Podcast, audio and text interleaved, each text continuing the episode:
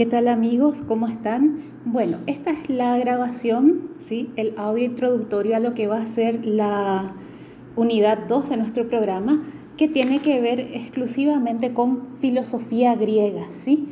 Este va a ser una unidad un poco larga, porque la filosofía griega es, vamos a decir, la, base de, de todo esto. ¿sí?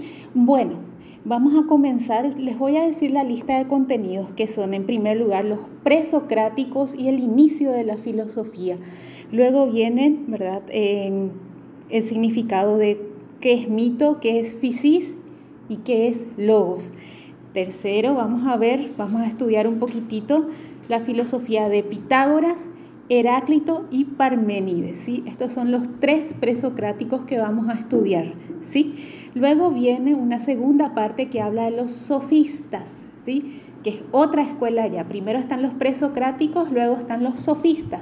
De los sofistas vamos a hablar de Protágoras y de Gorgias. ¿sí?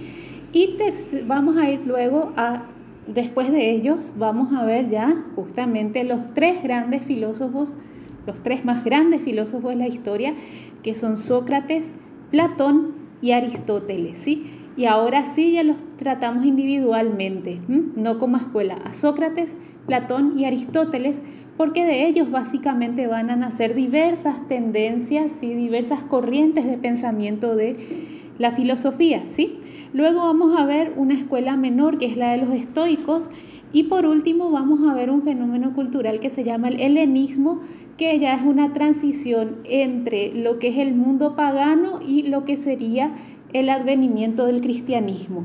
Bueno, el hecho de que nosotros tengamos una serie de filósofos por un orden no quiere decir que una escuela le haya suplantado a la otra, ¿sí? No quiere decir que los presocráticos hayan desaparecido al aparecer los sofistas o al aparecer Aristóteles, ¿sí? Eran escuelas que convivían, van a ir viendo a medida de que nosotros vamos a ir estudiando estas unidades. Vamos a ver cómo se inició la filosofía, ¿sí? Como pensamiento del pensamiento, ¿sí?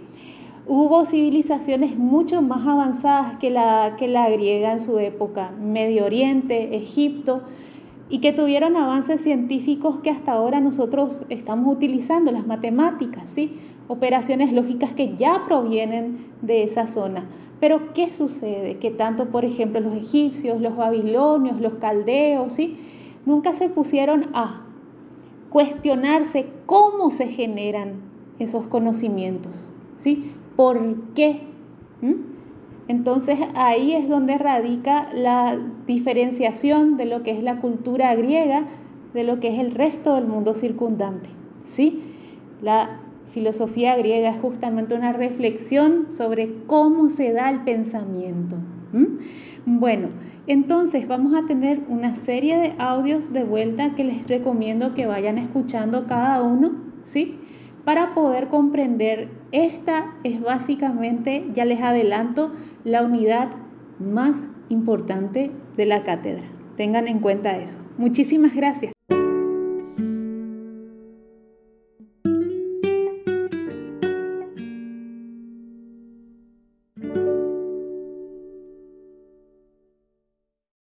¿Qué tal amigos? Vamos a ver ahora cómo se originó la filosofía griega y este, por qué realmente, que ya les adelanté, constituye un fenómeno diferencial del resto de las civilizaciones de la antigüedad. ¿sí?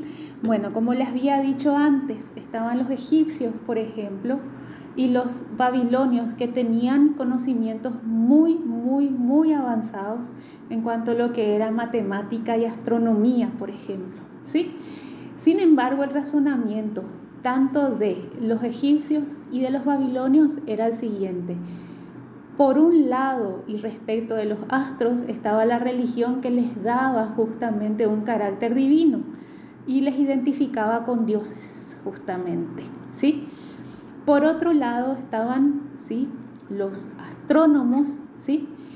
Que veían a los astros desde un fenómeno netamente físico y material. Le tomaban medidas, veían su distancia, veían en qué, en qué, en qué fechas, o sea, la posición que tenían dentro del firmamento, ¿sí?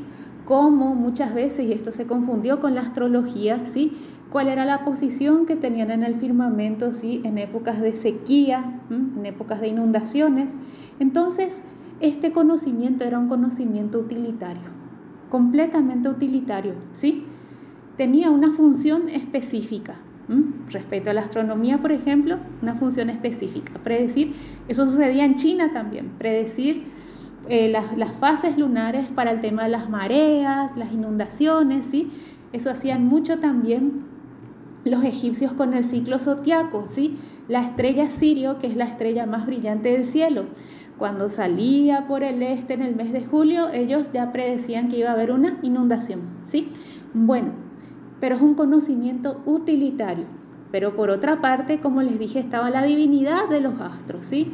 Este, el, la estrella Sirio era, por ejemplo, identificada con el dios Osiris, ¿sí? El sol era identificado con los babilonios como Shamash, ¿sí? que ustedes vieron ese dios en la estela de Hammurabi, ¿sí? En el planeta Júpiter como Marduk y así sucesivamente. ¿Qué pasó en Grecia? Y este es el origen de la filosofía. En Grecia los pensadores empezaron a especular, a preguntarse y a inquietarse de qué es en realidad todo esto. ¿Sí? ¿Qué es? cuál es la esencia de este cosmos que nos rodea, qué es lo que le empuja a este cosmos, ¿Qué, cuál es la esencia de todo lo que existe, cómo se justifica todo lo que existe, cómo es el mundo, pero desde el campo ya de una idea. Así surgieron justamente los primeros filósofos que eran Anaxímenes, Anaximandro y Anaxágoras.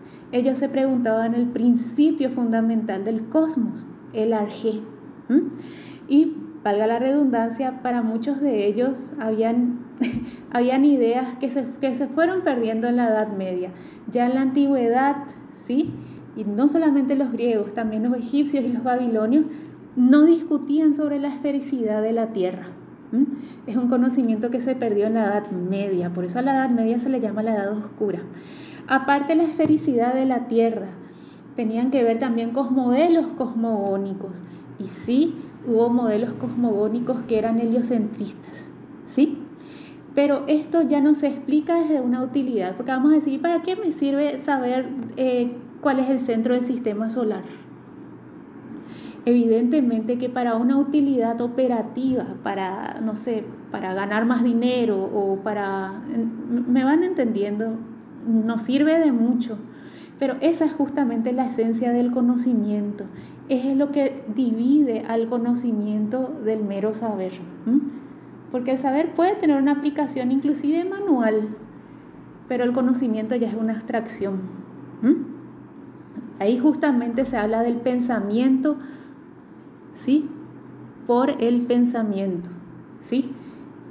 El pensar sobre el pensar y únicamente mediante esta lógica va a poder surgir, porque yo no digo que sean irracionales, no decimos que sean irracionales, pero para los egipcios o los babilonios, ¿sí? No existía una noción de razón, por más de que ellos sean las mentes más avanzadas de la época, inclusive superándola a los griegos pero fueron los griegos quienes realmente se empezaron a preguntar qué es el pensamiento. Y con estas inquietudes también nació básicamente lo que se llama la civilización occidental.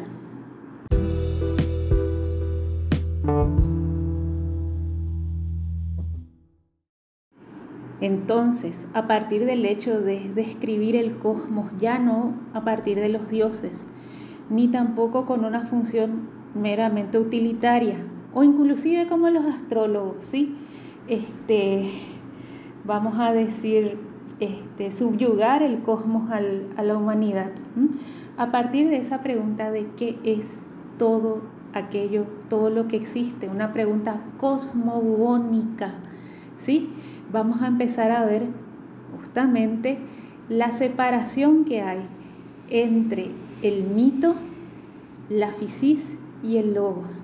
El mito es explicar, dar una explicación, apelar a los dioses o a lo sobrenatural para explicar el cosmos, ¿sí? la humanidad y sus angustias. A partir del mito entonces tenemos una explicación sobrenatural, tenemos una explicación divina de lo que es el infinito, de lo que es el universo, de lo que es la tierra, de lo que son las pasiones humanas, de lo que es la guerra, de lo que es la muerte. ¿Sí? Ustedes conocen una infinidad de dioses griegos.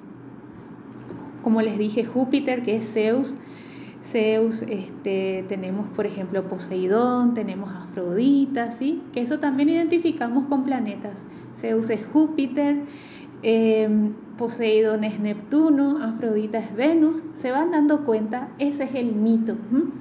Y después tenemos ya más o menos este giro que hicieron los presocráticos como Anaxímenes, Anaxágoras y Anaximandro, que es explicar el cosmos a partir de la razón, ¿sí?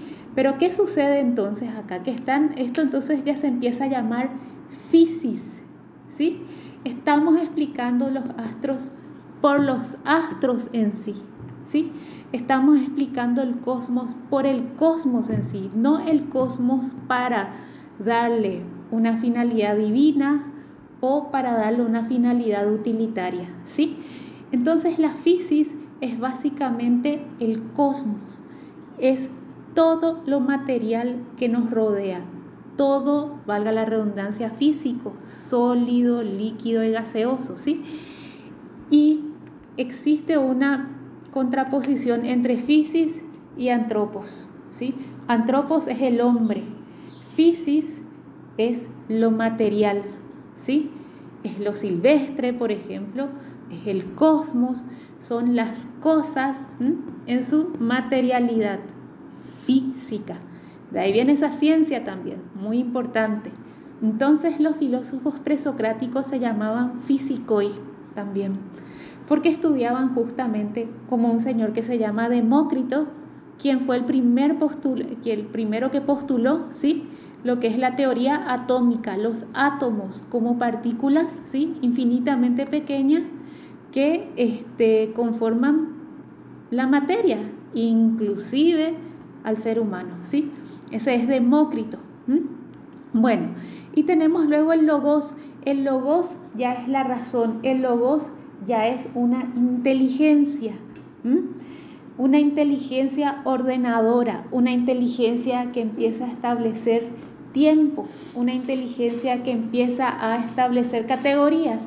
Pero este logos no estamos hablando todavía del hombre. ¿Entienden? Es un logos en un ámbito cósmico. Es una inteligencia, ¿sí?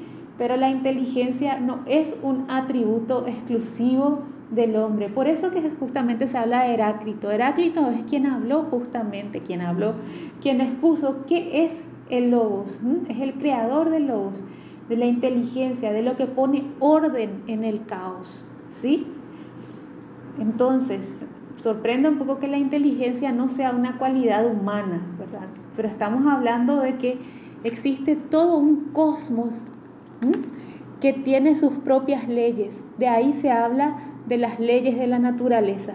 Una cosa muy importante también que les quería decir es lo siguiente. Este, hablando de fisis, fisis sería básicamente la naturaleza, ¿sí? Entonces, inclusive dentro de ese ámbito de la naturaleza, ustedes saben bien que existen tiempos cósmicos y geológicos que son muy diferentes a los tiempos históricos con los cuales calculamos nuestro calendario. Bueno, ese establecimiento de tiempos tiene que ver con una inteligencia cósmica, con un ordenamiento que hubo que los científicos actualmente explican, por ejemplo, con la teoría del Big Bang. ¿sí? Entonces quiero que tengan en cuenta que el logos no surgió con el hombre, ¿sí? No surgió con el hombre. Hay una inteligencia abstracta y ahí van a darle 80.000 interpretaciones a lo largo de 2.000 años, cada uno se fue por su camino, ¿sí? Pero hay una inteligencia abstracta, una abstracción que hace que el cosmos mismo tenga un orden.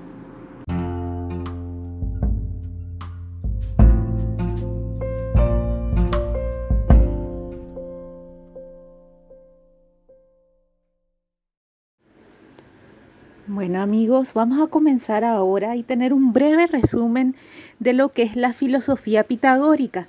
Bueno, ustedes me dirán, Pitágoras, ¿por qué Pitágoras en filosofía del derecho? Bueno, este, lo que más recordamos de él y con, vamos a decir, con, con, con bastante acierto es el teorema de Pitágoras, ¿no? Bueno, esta noción matemática que él tiene también se ve relacionada con el derecho. ¿En qué sentido? Y hay una cosa muy particular acá que les voy a comentar. La matemática es en cierta manera una ciencia formal, ¿sí? Los números este, tienen entidad de por sí. Cuando yo estoy diciendo quiero representar el número 2 con las manzanas, dos manzanas, el número 2 va a ser 2 aquí, va a ser 2 en la India, el número 2 puede ser representado por manzanas, puede ser representado por, por, por peras, por, por, por, cualquier elemento que esté, esté demostrando esa cantidad. El número es una abstracción, pero es una abstracción y de aquí viene justamente la universalidad de la filosofía y también, ¿verdad?, de las ciencias matemáticas, el 2 el 4. Todas las operaciones matemáticas son universales. La matemática es un lenguaje universal. ¿Sí? Acá empezamos ya con, empezamos a adentrarnos en lo que nos compete de Pitágoras, en la universalidad, ¿sí? Sabemos que para Pitágoras había un número 10, que era un número perfecto y una serie de combinaciones que ustedes van a poder este fuera de lo que es el derecho van a poder adentrarse más en libros, por ejemplo, como el de Reales, ¿sí? Historia de la filosofía y del pensamiento científico, ¿sí? Pitágoras es la persona a quien, y miren que no hay todavía, no hay una constancia histórica de que él haya existido realmente. Pitágoras podría ser en realidad una idea, podría ser una comunidad de personas que eran su escuela, los pitagóricos, ¿no?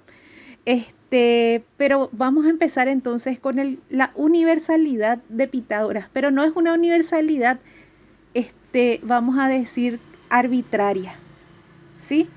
Es una universalidad basada, ¿sí? En una idea abstracta, pero no por ser abstracta y real.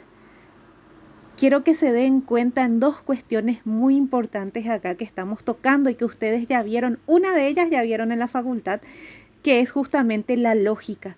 La lógica también es un marco formal y es un marco universal, ¿sí? Entonces, entre la matemática y la lógica tenemos paradigmas universales, leyes que se aplican en todos los contextos. Bueno, hubo escuelas en la filosofía del derecho y el positivismo se, se, caracteriza mucho por eso, de, de querer universalizar pero acudiendo justamente a una especie de matematización de lo que es el derecho, que es sin duda una dialéctica. El derecho no es una ciencia exacta, ¿sí? Y las palabras no tienen una correspondencia matemática entre símbolo y lo que se quiere significar. Eso es muy importante, por eso que existe justamente la hermenéutica jurídica. Pitágoras es un filósofo presocrático, como les digo, de los fisicoi, de los que se encargaban, de los que teorizaban, vamos a decir, más sobre el cosmos. Pero de vuelta, el teorizar sobre el cosmos y la naturaleza ya nos da las primeras acepciones de orden, ¿sí? Que tienen que ver con el tiempo, con los números, con la lógica y como ya les había adelantado un poquitito también, con el logos o la razón. ¿sí? Las leyes, podemos decir, por ejemplo, las leyes de la naturaleza, son los primeros preceptos, son los preceptos más genéricos que podemos tener sobre un ordenamiento. ¿sí? Por eso que me remito a Pitágoras. Parece tan lejano a nosotros y sin embargo, esa acepción de, esa, esa vamos a decir, sí, esa acepción de orden, de infalible, vamos a decir, de, de lo infalible, de la matemática y lo universal de ella, tenemos que atender en él.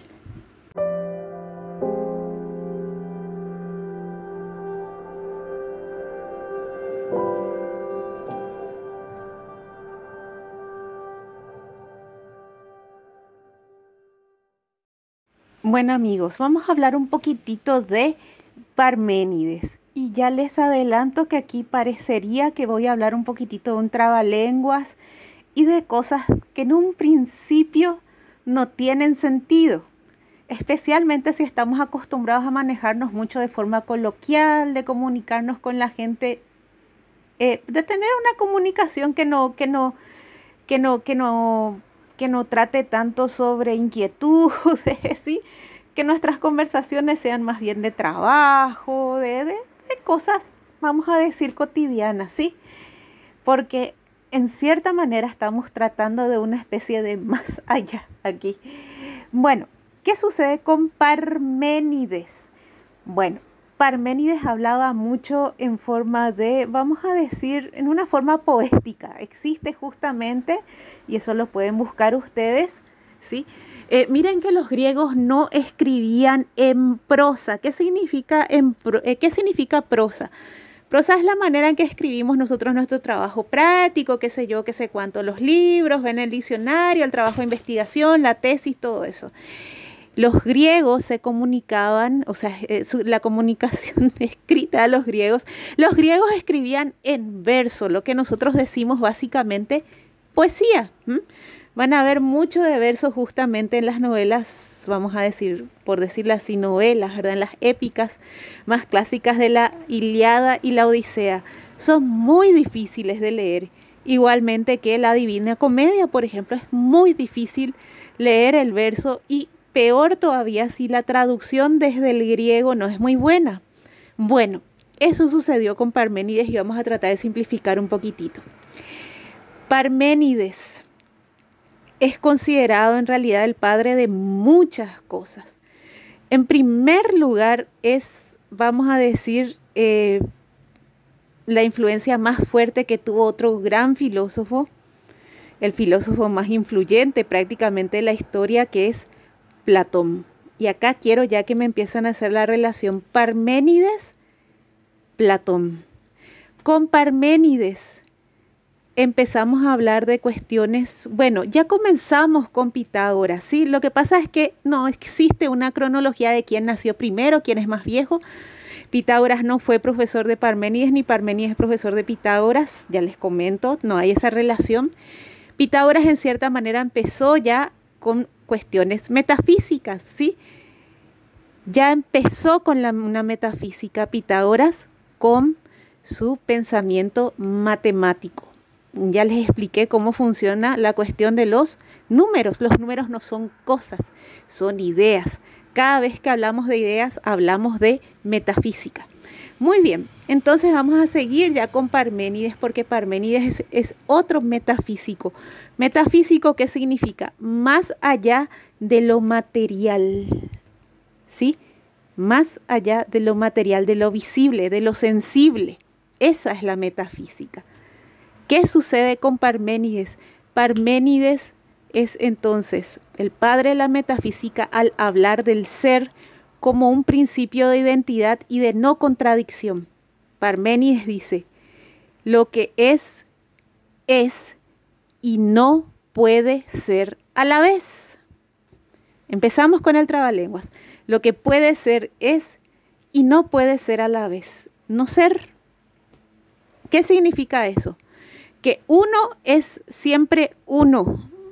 No puede ser menos uno un número negativo, o no puede ser nada.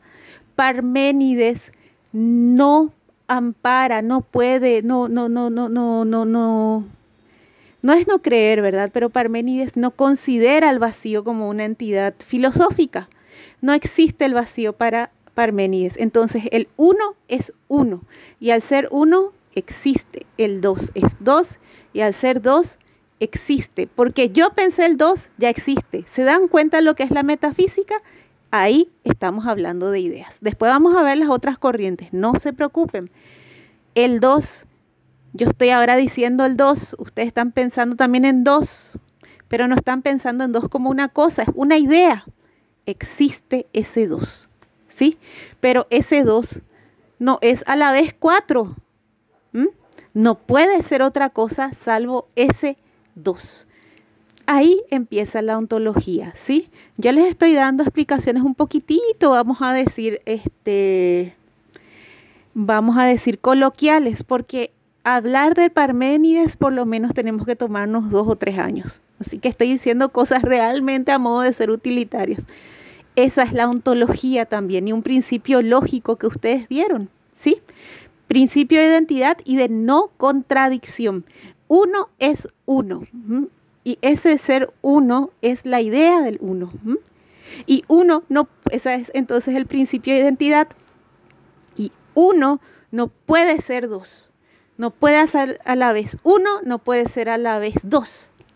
Ese es el principio de no contradicción. ¿sí? Son principios lógicos. Por ende, Parménides es justamente el padre, ¿sí? Es el padre también de la lógica, ¿sí? ¿De qué estamos hablando acá en toda esta mezcolanza? Estamos hablando directamente de qué es verdad. ¿Sí? Estamos empezando con una teoría de la verdad. La verdad es y no puede ser otra cosa. No puede contradecirse. ¿Sí? O cometí un hecho punible o no lo cometí. Ahí se aplica en derecho el principio no contradicción. ¿Entienden? Eso es este señor tan liado y que se expresaba en verso, porque así hacían los griegos, que se llama Parménides directamente, ¿sí? Entonces, está hablando justamente de la verdad, ¿sí? La verdad es ese principio de identidad, ¿sí? Esa identidad que no puede contradecirse. Las contradicciones son y poner en relativismo, no, pero uno puede ser 1,5 ahí ya empieza la opinión o la doxa. ¿Sí? Opinión o doxa. Relativizar algo que evidentemente es. Y tenemos también el tema de las apariencias. Atiendan bien, porque les digo que Parmenides es el padre de la metafísica? Porque son las ideas las que configuran, las, que configuran el conocimiento. Yo digo que esas dos manzanas son dos porque tengo la idea del número dos, no porque las manzanas me están mostrando que son dos. La idea hace de que yo diga que esas manzanas que están en el mundo físico son dos. Porque decía Parmenides que todo lo que entre y está, ahí está ya la identificación con Platón. Por eso Parmenides y Platón tengan muy en cuenta, ¿sí? todo lo que nosotros, eh, vamos a decir, percibimos de forma sensible con nuestros sentidos, en realidad esa percepción, ¿sí?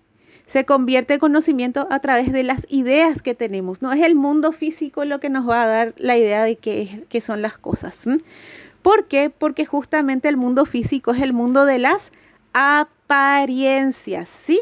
Bueno, entonces, la verdad es siempre esa identificación con el ser. El ser es, no puede no ser, no puede ser otra cosa, ¿sí?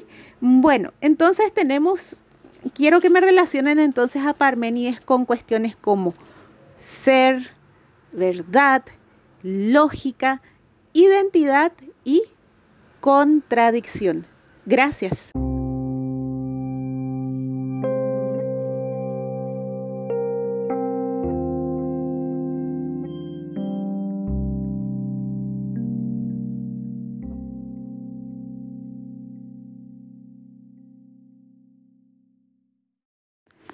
Bueno amigos, ahora vamos a entrar a estudiar si Parménides les pareció un poquitito liadito, Heráclito también lo es.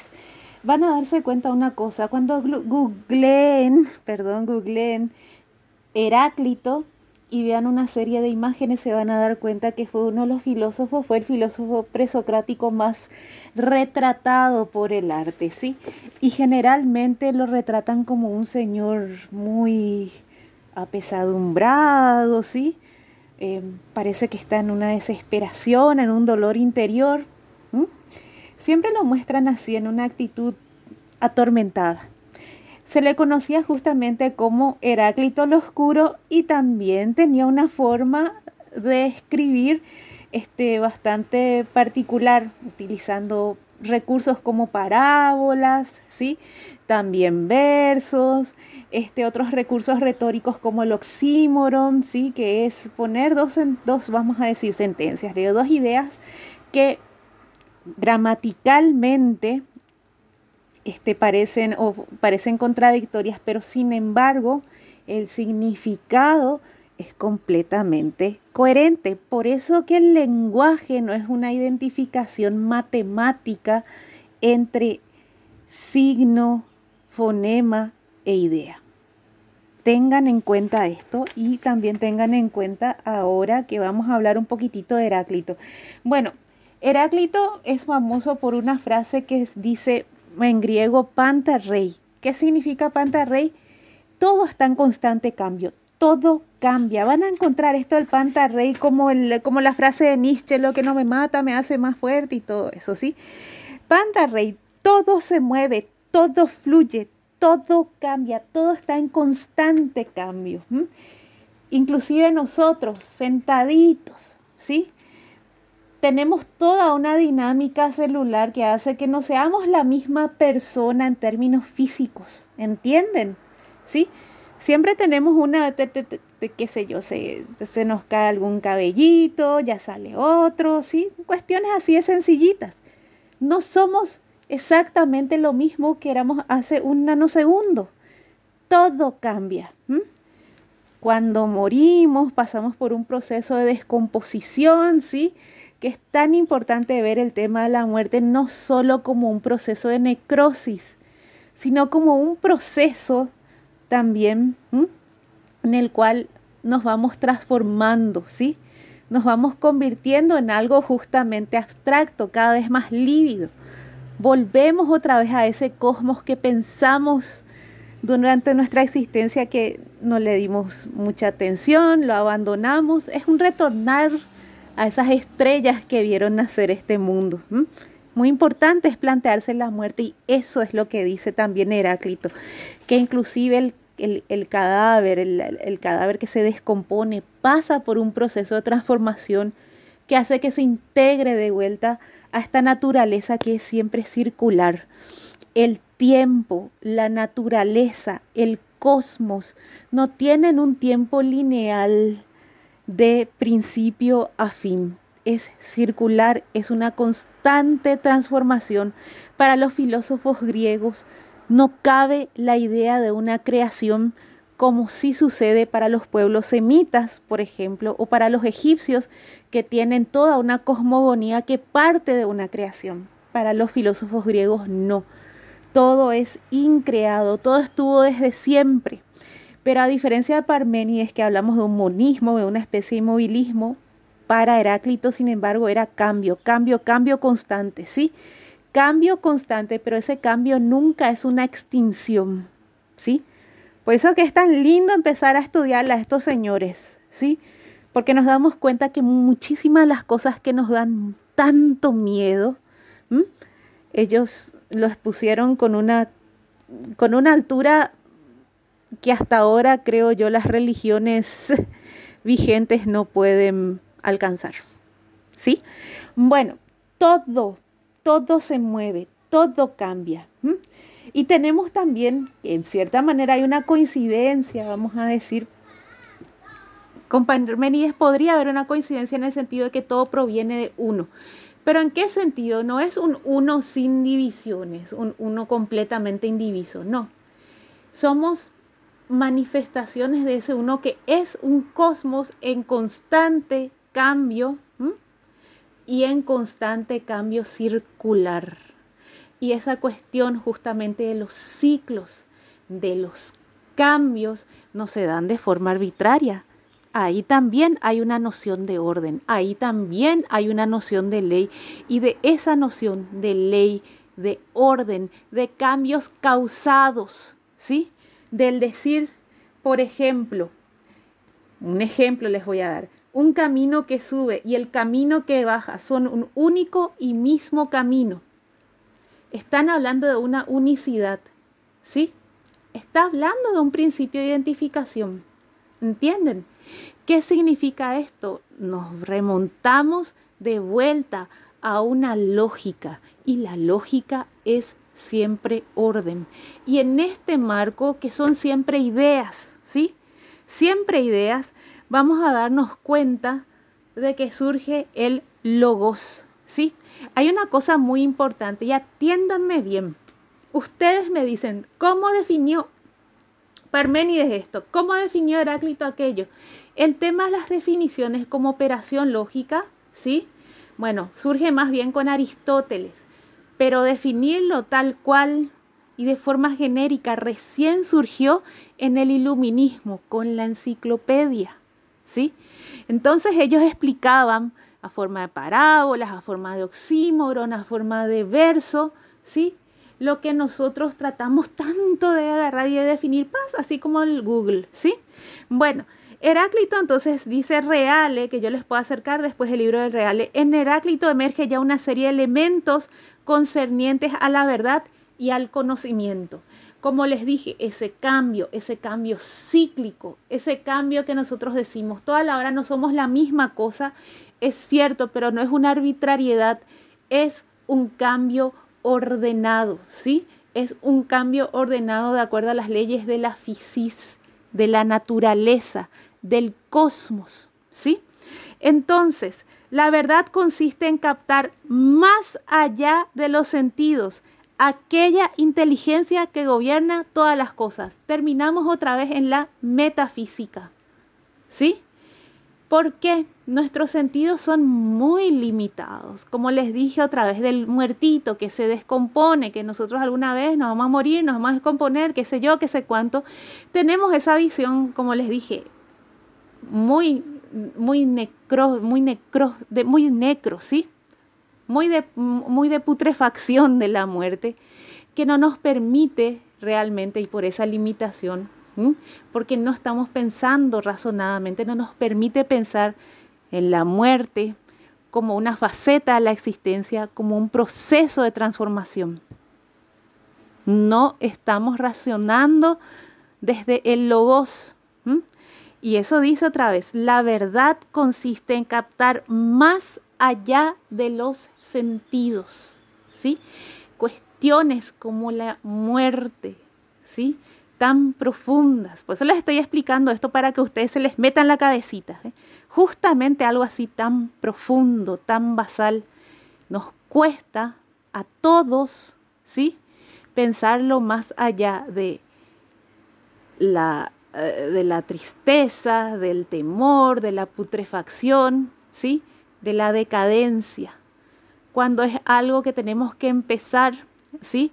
A reflexionar como lo hacía este Señor de una transformación, de una transformación necesaria, cíclica, ordenada, según justamente una inteligencia, como les dije, abstracta, que está, que le llamamos nosotros para simplificar las leyes de la naturaleza. Sí, yo sé, algunos, y está bien, le pueden identificar con Dios. No hay ningún problema. En cuestiones de fe, por ejemplo, hubo personas que eran más panteístas, ¿sí? Y identificaban a esa inteligencia abstracta tratando un poquitito de antropomorfizar, ¿sí? De hacerla más humana, esa totalidad, la identifican con Dios, ¿sí? Entonces es muy importante tener en cuenta esta cuestión de una inteligencia abstracta, de un todo que tiene leyes, que tiene causas, que tienen efectos, que esas causas, efectos, ¿sí? Son ordenamientos, ¿sí? son sistematizaciones, quizá desde un plano, como hablamos nosotros, cosmogónico, ¿sí? todavía un poquitito ajeno a lo que es el plano de los problemas humanos, ¿sí? Pero esta es la cuestión que quiero que tengan en cuenta respecto de Heráclito, ¿sí? Heráclito, entonces, cambios, ciclos ordenados, inteligencia abstracta, logos. Logos que también en castellano podemos decir que es la razón. Muchísimas gracias.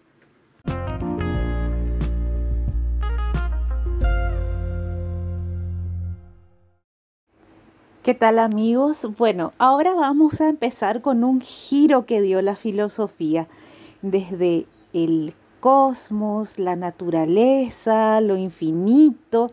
Y básicamente hay una cosa muy importante que hay que decir acá.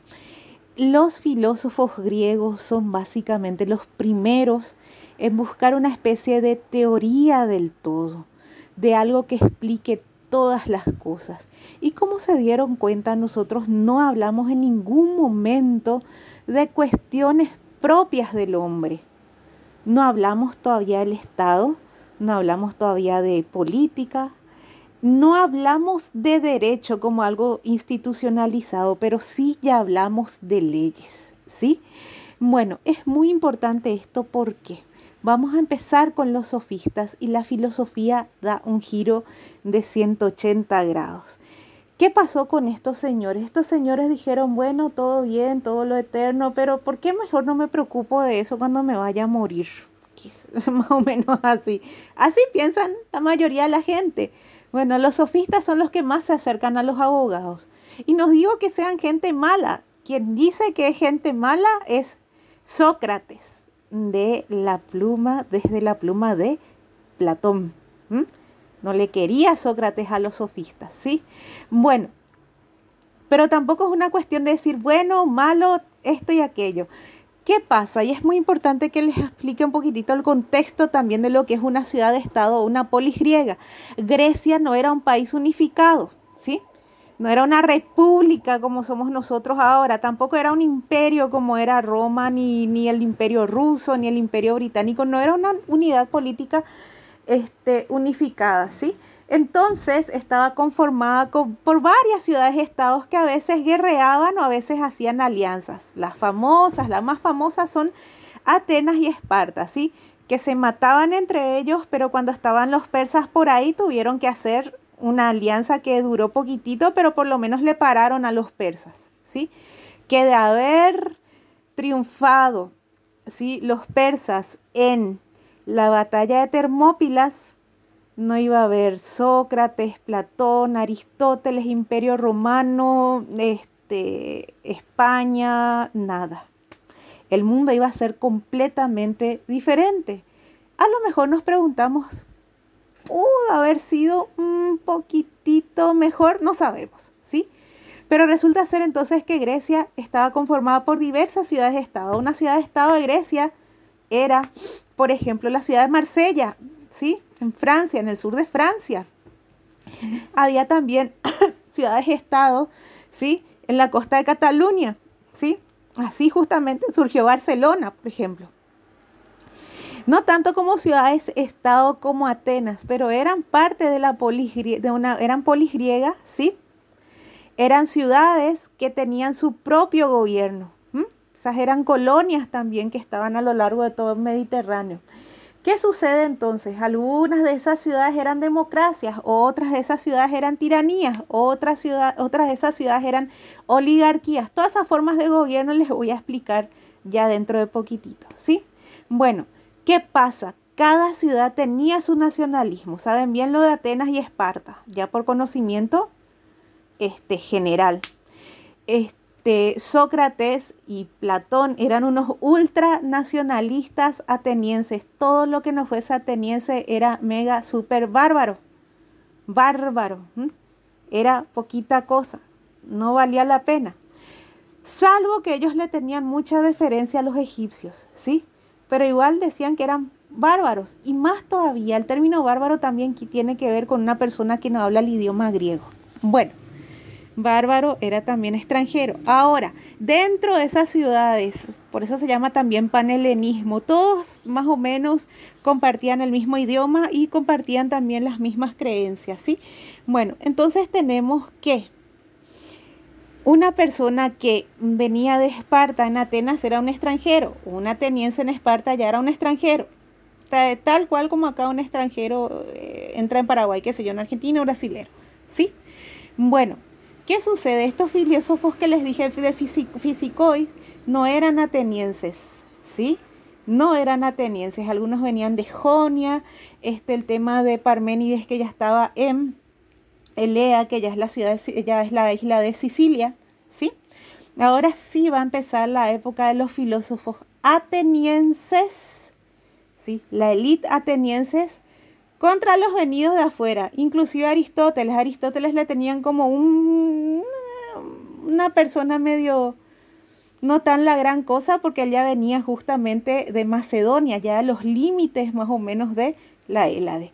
Bueno, ¿a qué voy con eso? Por eso se le odiaba tanto a los sofistas en Atenas. Eran extranjeros que venían a enseñar y encima hacían algo que realmente era una cuestión em, deshonrosa para los griegos. Y es lo siguiente, y en toda la antigüedad, inclusive en la Edad Media, se tuvo mucho prejuicio contra el lucro ¿Por qué? Porque las clases sociales eran una cuestión más de aristocracia, de origen antes que de ganancia, ¿sí? De ganancia, de poder económico. Habíamos hablado mucho de eso también en Roma, aunque Roma fue más pragmática, pero en Atenas no.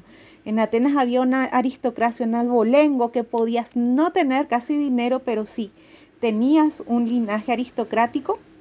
Eso determinaba que fueses de clase alta. Entonces, ¿quiénes eran los únicos que podían enseñar y ser enseñados? Eran los aristócratas. ¿Qué hacían los sofistas? Los sofistas podían inclusive enseñarle al comerciante. ¿Y qué hacían? Una barbaridad para la aristocracia griega, a la cual pertenecían Sócrates y Platón, era cobrar por sus enseñanzas. Entonces, ¿qué pasó con los sofistas también? una cuestión muy, muy, muy, muy, muy importante, que es la siguiente. Se dio el giro antropocéntrico de la filosofía. Como les dije, ellos todo bien con el cosmos, pero yo voy a pensar nomás en el infinito cuando me vaya a morir, no me importa. Más o menos así pensamos los abogados, ¿verdad? Mm. Bueno, realmente están muy cerca ya de los abogados. Es más, Muchos de ellos pudieran haber fungido inclusive de abogados por su dominio de la retórica. Empieza a tener prevalencia los discursos. ¿Entienden? Por eso que a una persona que habla mucho, bla, bla, bla, bla, bla, bla, se le dice, y no tiene mucho fundamento, entonces se le dice, vos sos un sofista, ¿sí? Que tenemos mucho de eso en nuestro parlamento, pero no los que dicen guasadas, ¿eh? Hay que, para ser un buen sofista hay que tener buenos recursos lingüísticos. La retórica es una de ellas. La segunda característica de los sofistas es que los temas que ellos tratan, las inquietudes que ellos tienen, son netamente humanas. Y entre esas está justamente el tema de la política, del poder. De ahí el tema de la retórica, ¿sí? Los sofistas no se van a expresar como Parménides, no se van a expresar como Heráclito, no se van a expresar en términos crípticos. ¿Entienden? De ahí justamente la retórica. La retórica es prácticamente a la inversa, es darse a entender, dar a entender cuestiones complicadas, en cierta manera. ¿Sí? Los sofistas también pueden ser considerados en cierta manera los antecedentes de quien les habla, de los docentes, ¿sí? Ellos no discriminaban estrato social alguno. Con tal de que le paguen un poquito, ellos estaban dispuestos a enseñar retórica, ciencias políticas y derecho. Hay una cosa muy importante que les quiero decir y que es lo siguiente. En la antigüedad el derecho no se separaba de las ciencias políticas, ni mucho menos de la filosofía en Grecia. ¿Sí? ¿Entienden? Y en el tribunal de los Eliastas habrá habido más de unos cuantos alumnos de sofistas o sofistas que no quedaron para el registro. El tribunal de los Eliastas era justamente el tribunal que dirimía. Y miren que los griegos llevaban ante la justicia cuestiones realmente importantes. ¿Sí? había una preeminencia del derecho penal. Para ellos la cuestión de comercio no era parte del derecho, ¿sí? Porque ellos no se dedicaban a eso, lo veían como una actividad muy baja, muy despreciable. ¿Entienden? Bueno, entonces, características de los sofistas, giro antropocéntrico. del cosmos nos vamos directamente a lo humano, a la política, ¿sí? A las inquietudes sobre el Estado, sobre el poder, sobre el derecho. Fíjense que los sofistas no se preguntan mucho sobre la justicia, no se inquietan sobre la justicia, no se inquietan sobre un orden, ¿sí? Bueno, entonces vamos a tener que ellos se dedicaban al saber en cuanto tal, pero a cuestiones prácticas, ¿sí? No cuestiones como las que estuvimos hablando recién, metafísicas, ¿sí? Cuestiones prácticas. Ahí entra también lo utilitario. Bueno, muchísimas gracias. Quiero que recuerden entonces, los sofistas, giro antropocéntrico, ¿sí? Cuestiones más prácticas, política, Estado, derecho, pero no derecho como inquietud ante la justicia. Compensación a cambio de las enseñanzas. Los sofistas eran extranjeros, no eran atenienses y enseñaban a cualquier persona que esté dispuesta a pagar sus honorarios, ¿sí? Bueno, muchísimas gracias.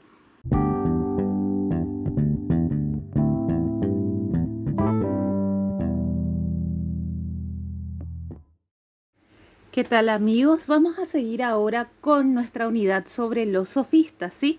Bueno, el primer sofista que vamos a estudiar es este Protágoras, ¿sí? Protágoras es famoso por un método de la antilogia. Anti sería más o menos antirrazón, antilogos, antirrazón. Es acá donde se pone justamente en cuestión, se cuestiona lo que es el logos, ¿sí? Esto significa, o sea, Protágoras, lo que justamente, ¿se acuerdan cuando les hablé un poquitito de Parménides, sí? Les mencioné un relativismo, ¿sí? este, cuestionar justamente este, ideas que son tenidas como dadas, ¿sí? Dice, el relativismo, y atiendan bien, Parménides, por ejemplo, hablaba de que las cosas son, son per se, de ahí la ontología, ¿sí? Son por, por sí mismas para Protágoras va a haber una cosa muy importante acá que les voy a, les voy a explicar ahora mismo. El relativismo, ¿sí? Que pone, eh, que, que, que, que, vamos a decir, que expone Protágoras, tiene que ver justamente con que las cosas son a partir de las percepciones que tienen las personas. El hombre es la medida de las cosas de lo, de, eh, dice, el hombre es la medida de, de, todas, de todas las cosas, de las que son, de, la, de las que son y de las que no son, ¿sí? Ese es el principio homo mensura. El hombre es la medida de todas las cosas, de la que son en aquello que son y de la que no son en aquello que no son. Empezamos otra vez con el trabalenguas. ¿Qué quiere decir eso? Protágoras negaba un criterio absoluto, como, como lo establecía Parménides con la ontología y también en cierta manera Heráclitos con el logos, de ahí la antilogia, ¿sí? Entonces, este principio, ¿sí? El hombre es la medida de todas las cosas, es un principio que se llama el principio de homo mensura, ¿sí? De homo mensura todo es relativo, no existe una verdad absoluta, no existen valores morales absolutos. Existe algo, ¿sí? Que es lo más, atiéndame bien, porque esto tiene que ver con lo que yo les, eh, les había anunciado al principio en el, eh, en el audio anterior sobre los sofistas. Atiendan bien Insiste, empero, algo que es más útil, más conveniente y en consecuencia más oportuno. Lo bueno es lo que más nos conviene. El sabio es aquel que conoce aquello relativo, ¿sí? Y de entre lo relativo, lo que es lo más útil, lo más conveniente y lo más oportuno en una situación. Y que sabe convencer a los demás. De ahí justamente el tema de la retórica. Entonces, la antilogia consiste, ¿sí? En un principio relativista. Esto es lo que esto es lo que quiero, la antilogia es un principio relativista y esto es lo que quiero que tengan en cuenta respecto de Protágoras, ¿sí? Relativismo, antilogia significa relativismo. El hombre, ¿sí? Es la medida de todas las cosas, ¿sí? Entonces tenemos que no existen valores absolutos, no existen valores, verdades absolutas, no existen valores morales absolutos, ¿sí? ¿Cómo entonces manejarnos? Elegir lo que es lo más conveniente, lo más oportuno y lo más útil en una circunstancia determinada, ¿sí? Este, en ningún momento habló de prudencia. Por eso que les estoy empezando a decir que los sofistas son quienes más se acercan a los abogados y que, como les había dado, eh, les había dado en, el en un principio, les había hablado cuando hicimos la introducción de los sofistas en el audio anterior, les había hablado que trata de temas humanos, pero más que nada útiles. Y de ahí el tema de la retórica, del discurso, de la política y por supuesto del derecho. Pero se dan cuenta que en este marco es de un derecho que sirva más bien para, vamos a decir, para pauta de, convivencia, ¿sí? No se va a eh, profundizar sobre la esencia del derecho, ¿sí? Que sería justamente la justicia. Bueno, muchísimas gracias.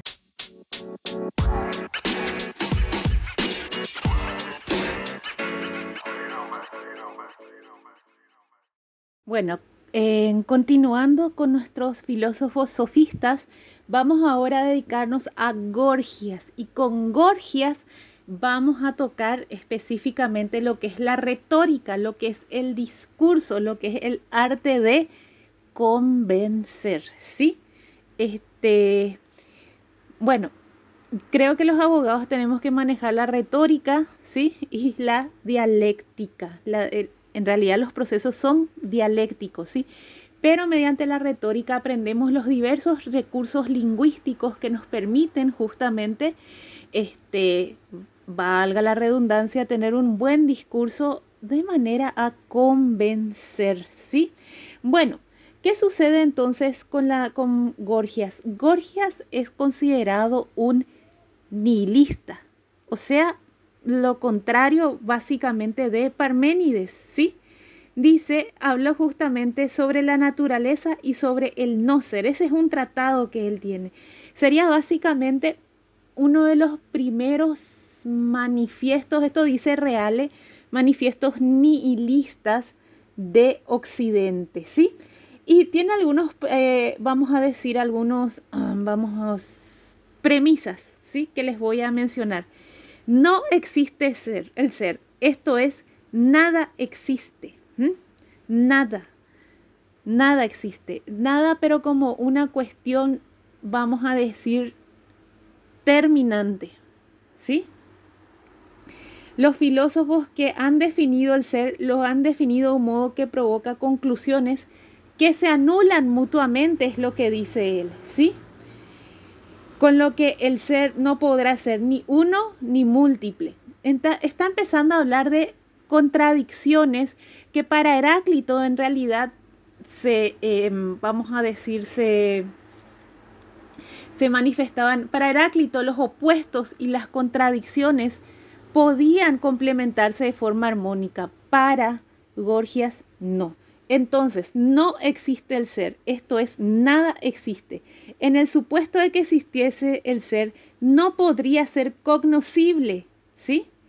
Hay cosas pensadas que no existen, como las quimeras, como la exila, que son seres mitológicos. Existe pues divorcio y ruptura entre el ser y el pensamiento. Atiendan bien, cuando yo les hablo, por ejemplo, de una quimera o de un dragón, ¿sí? Esta cuestión, e, este ser mitológico no existe físicamente. ¿Entienden? Pero cuando yo hablo en términos metafísicos, podría decir fácilmente, atiendan bien, estos son sofistas, esto es discurso. ¿Sí? Los sofistas dicen, ah, no, bueno, este, pero eh, entonces hay una contradicción acá, porque no existe el dragón físicamente, pero vos decís que existe en tu mente, una fantasía. Ergo, no existe. ¿Sí? No es cognoscible. ¿Sí? Hay cosas pensadas que no existen. El mero hecho de pensarlo no significa que exista, ¿sí? De ahí justamente el nihilismo, ¿sí?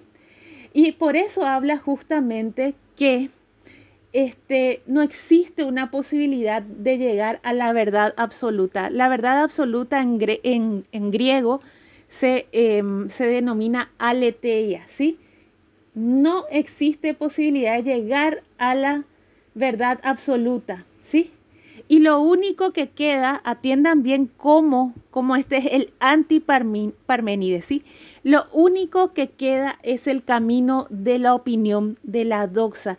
¿Qué está diciendo en cierta manera también Gorgias? Gorgias está diciendo que prácticamente todo es opinable. Y al ser todo opinable y al no ser terminante, no existe. ¿Sí? Entonces, tenemos que la razón se limita a iluminar hechos, ¿sí? A iluminar hechos. Dice, es un análisis de una situación, de una descripción de lo que se debe y no se debe hacer, ¿sí? ¿Qué sucede acá? Que como todo es relativo, nosotros tenemos que manejarnos dependiendo de la situación. De vuelta, un análisis este, dice, no es la ciencia la que permite definiciones o, reglas absolutas, ¿sí? Ni tampoco la opinión individualista. Es un análisis de la situación, una descripción de lo que se debe y no se debe hacer. Son las situaciones, son las circunstancias que van a determinar nuestros actos, ¿sí? Nuestros actos. De ahí que justamente se habla también de una cuestión retórica. Dice, los deberes varían según el momento, la edad, la característica social. Una misma acción puede ser buena o mala según quién la realiza y cuándo se, realiza. Atiendan bien la importancia de Gorgias acá. No es que él quiera ser un malote porque sí, pero hay cuestiones que no pueden ser dentro de una sociedad considerada verdades eternas. Voy a dar un ejemplo que a todo el mundo le molesta, ¿sí? justamente es la cuestión que hubo una época la criminalización de la homosexualidad. Una época la homosexualidad era penada, inclusive hay países en los cuales era penada con muerte y sigue siendo penada con muerte, ¿sí? Las sociedades van cambiando. La homosexualidad no es considerada en primer lugar como una perversión, en segundo lugar ya no es considerada como una enfermedad mental, ergo es, fue despenalizada, ¿sí? Entonces, ¿qué sucede? Gorgias nos está dando esta herramienta de que de ver el contexto social en los cuales hay cuestiones que no pueden ser consideradas como absolutas. ¿Entienden? Otra cuestión que va a generar todo un debate, y espero que no sea, que sea un debate no muy agresivo, que es el tema también del aborto. ¿Entienden? ¿Por qué despenalizar? ¿Por qué no despenalizar? Eh, bueno, la cuestión del aborto, vamos después a hablar un poquitito de un señor que se llama John Rawls y la teoría de la justicia, ¿sí? Pero se van dando cuenta que hay circunstancias que realmente no pueden ser pétreas. Vamos a poner otro ejemplo muy claro de esto. Justamente el tema de las mujeres, las mujeres que no podían trabajar, las mujeres que tenían que pedirle permiso a sus maridos para trabajar. ¿Entienden? Eso fue cambiando con el tiempo. Sí, ahora la mujer ya no necesita pedir permiso a su pareja para ir a trabajar. ¿Entienden? Entonces a eso se refería Gorgias. Gorgias no se refería a hacer cualquier cosa. ¿Entienden? A salir a matar porque se me antoja, todo es mentira, nada vale. Van entendiendo. Hay cuestiones que no pueden ser consideradas como verdades pétreas porque necesitan adaptarse a una circunstancia social e histórica determinada. Bueno, espero entonces que hayamos comprendido un poquitito más. Los sofistas no eran tan mala gente, al contrario, fueron los primeros filósofos en interpelar, ¿sí? Ideales que quizás sean bastante, hayan sido presentados como verdades absolutas y quizás tengan sus fracturas, sus grietas. Bueno, y los sofistas fueron los primeros en empezar a cuestionar, ¿sí? Bueno, muchísimas gracias.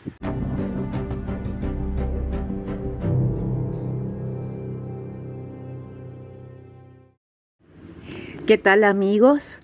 Bueno, ahora estamos llegando, em, por decirlo así, a lo que es el sumum de la filosofía griega, ¿sí? Vamos a entrar a estudiar a los tres grandes, tres filósofos más grandes de la historia, que son Sócrates, Platón y Aristóteles. Y no es una cosa que lo diga yo, ¿sí? No es un criterio caprichoso. Bueno, atiendan bien. Cuando hablemos de Sócrates, lo primero, lo primerísimo que tenemos que tener en cuenta son las fuentes.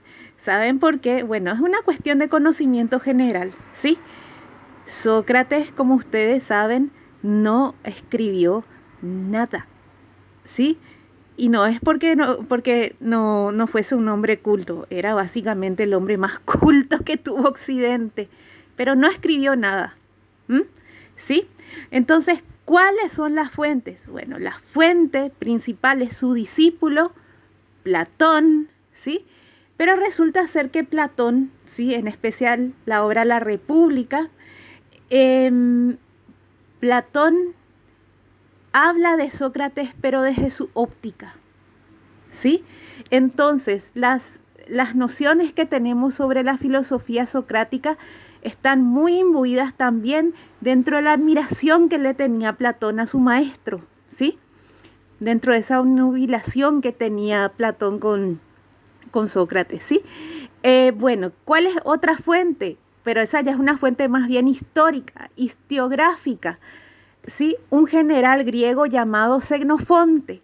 De Xenofonte, si alguna vez ustedes entraron en el foro de recreo en Derecho Romano, les había acercado una obra, un PDF de una obra de Xenofonte, ¿sí? Que se llama Anábasis, ¿sí? O, la retirada de los 10.000.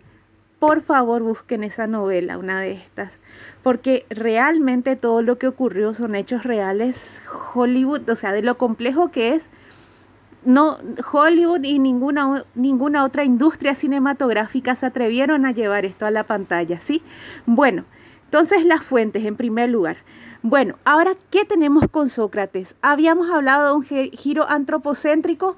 Sí, la filosofía se vuelca hacia el hombre, pero vimos que los sofistas dejaron de lado, ¿sí? Temas que son realmente, que hacen a nuestra existencia, ¿sí? Van a darse cuenta que los sofistas no hablaron de justicia, hablaron de un derecho en forma pragmática, ¿sí? Y ahora jamás tocaron qué es la esencia del hombre. Nunca hablaron de algo que ya estábamos nosotros tocando hace poquito, que es el tema del logos, ¿sí? De la razón. Bueno, a partir de ahora, y ahora sí empezamos ya con Sócrates, tenemos que el logos, esa inteligencia, pasa a ser una cualidad exclusiva del hombre, ¿sí?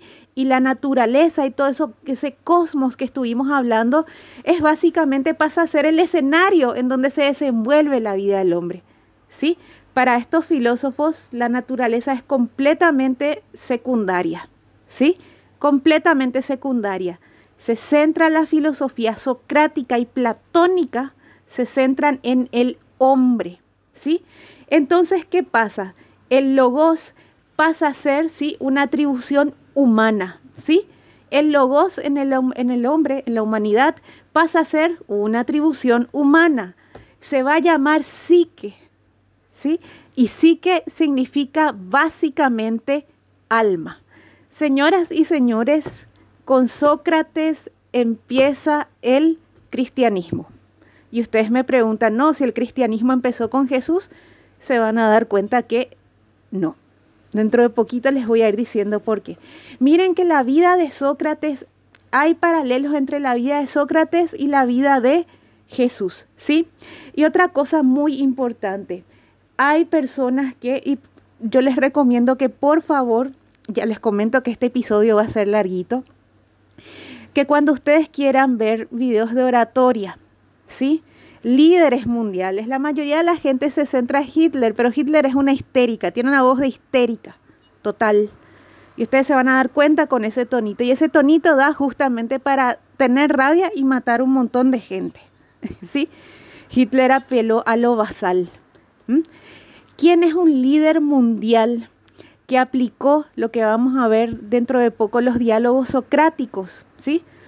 Y bueno, no es contemporáneo nuestro, pero un líder que realmente propició un cambio muy grande, no llegó a ser presidente de la República porque lo asesinaron, es el doctor Martin Luther King, ¿sí? Entonces quiero que busquen videos de oratoria sobre Martin Luther King. ¿Por qué? Porque hay expertos en oratoria, en retórica, que dicen que es posiblemente uno de los pocos que más se acercan en su oratoria lo que pudo haber sido Sócrates. Y no solo por la forma de hablar, sino por su postura contra la violencia, ¿sí? Y también cuestiones que apelan mucho a la ética y a la moral. Bueno, ¿qué sucede entonces? El logos se torna exclusivamente humano, ¿sí? Exclusivamente humano. Es una ¿sí? Cualidad netamente humana para la filosofía socrática y platónica, ¿sí? Y se llama psique, que para términos coloquiales vamos a denominarle alma, ¿sí? Alma. ¿Cuál es el método socrático? ¿Sí? El método socrático es la dialéctica. ¿Se acuerdan que los, eh, los sofistas hacían retórica, discurso, papá? Yo hablo, hablo, hablo, hablo, hablo, te enseño a vos, ya está. Pero con, con Sócrates y la retórica es más un monólogo. Yo ahora mismo estoy haciendo retórica. Ahora, ahora mismísimo estoy haciendo retórica. ¿Sí? Ahora, con Sócrates el método era la dialéctica, es un diálogo. Logos, una partícula ahí, ¿sí? Entonces, ¿qué sucede? ¿Sí? Hay entonces todo un diálogo, hay proposiciones, hay refutaciones, contrarrefutaciones, y así en esa discusión y en discusiones que a muchos nos parecen de nunca acabar, es en donde se, o sea, se denomina justamente la mayéutica, ¿sí? La mayéutica es propia del método socrático, los diálogos, propuestas, refutaciones, discusiones. ¿Qué sucede ahí? Sucede que de esos diálogos sale una verdad, pero es una verdad que se devela. No es una verdad que, por ejemplo, proviene de conveniencias, proviene de, eh, vamos a decir, de de convicciones utilitarias, ¿entienden? ¿Sí? Vamos a ver que esa verdad es algo que se devela a partir de ese juego dialéctico. La verdad entonces sale de esa, de esa cuestión de diálogo, propuesta, refutación. Y saben una cosa, por más de que no se dialogue, tenemos un método, ¿sí? científico que en cierta manera es socrático. ¿Saben por qué? Porque no se queda enlodado, tiene una teoría, busca la falsabilidad. ¿Qué quiere decir eso? Que la misma ciencia busca justamente ver en qué puede fallar. Ese es el principio de falsabilidad. Ella misma se discute para seguir avanzando. ¿sí?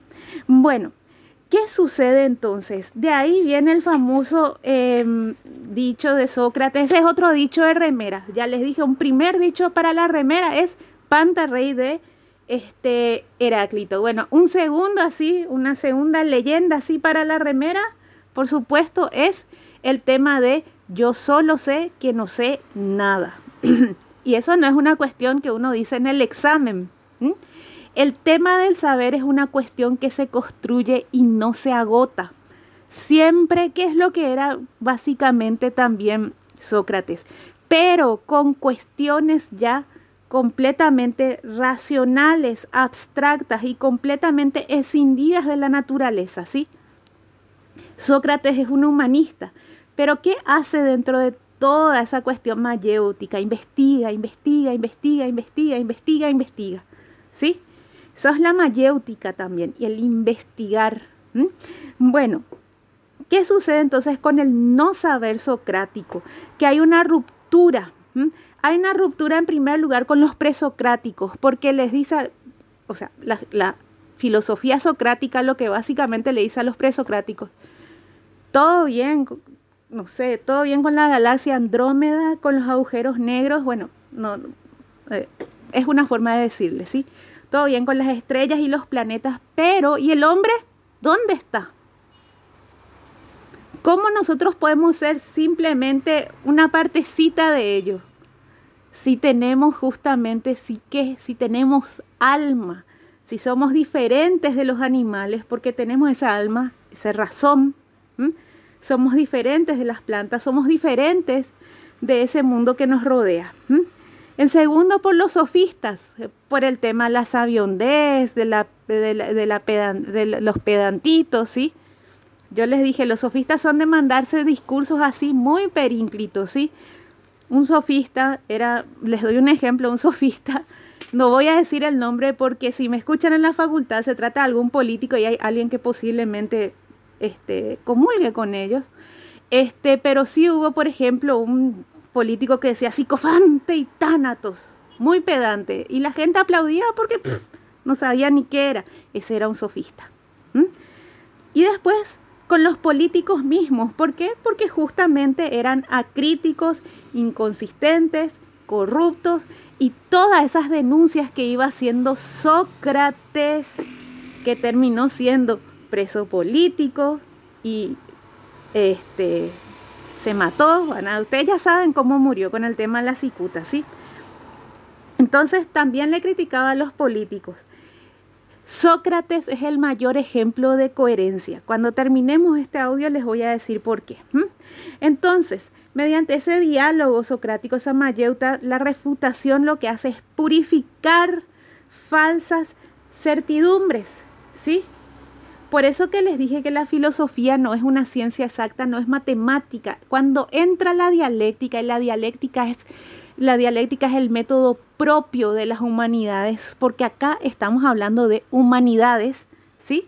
Entonces va a existir, por supuesto, la refutación, ¿sí? La lógica socrática, ¿sí? Entonces un principio, ¿sí? Es el nacimiento justamente de un método inductivo, ¿sí? Y también una cuestión que va a sistematizar mejor Aristóteles es mediante esa búsqueda que hace Sócrates de esencias, ¿sí? Va estructurando lo que de a poco vamos nosotros a conocer como conceptos y definiciones, ¿sí? Bueno, para Sócrates, ¿sí?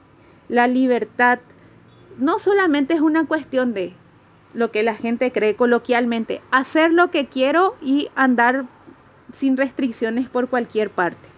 No. Para Sócrates la libertad es una postura moral. Es tener una convicción, atiendan bien, una convicción, tener principios. ¿Sí?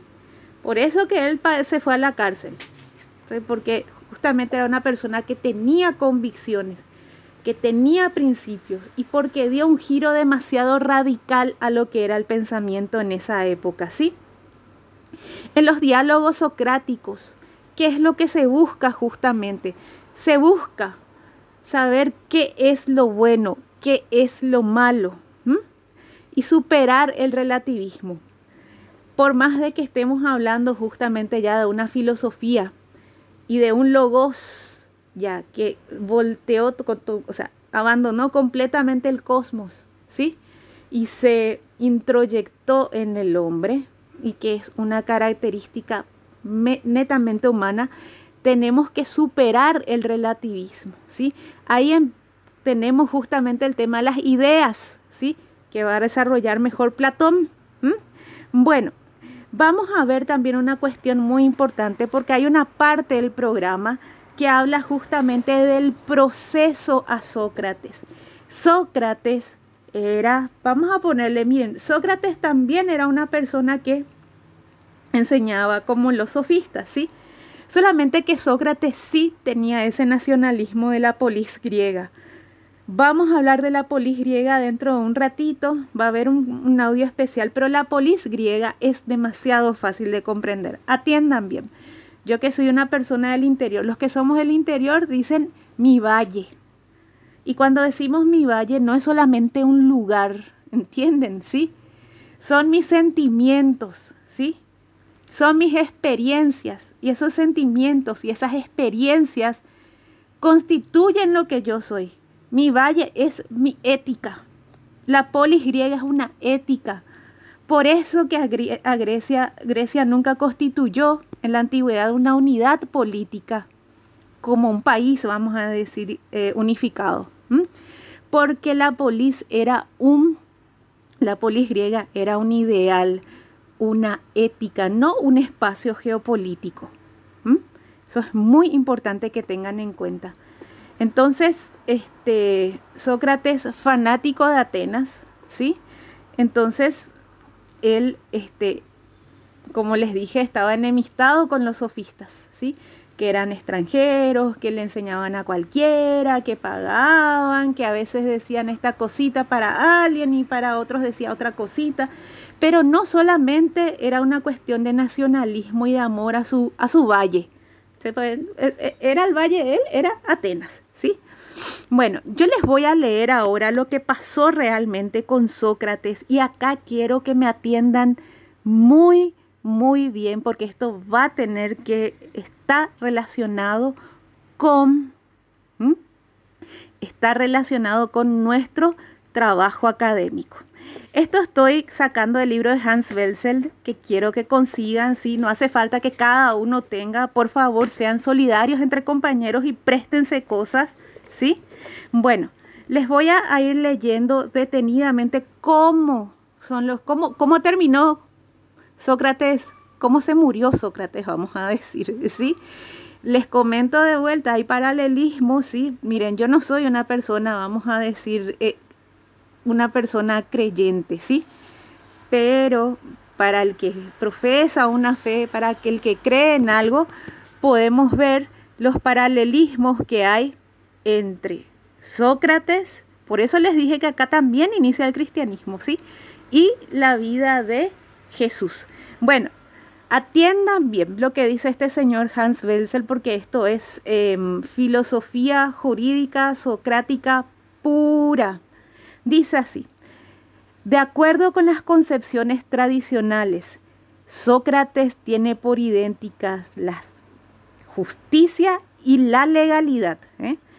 Sócrates tiene por idénticas la justicia y la legalidad aceptando la definición de la ley como la determinación escrita de lo que, por acuerdo de los ciudadanos, debe hacerse u omitirse, ¿sí?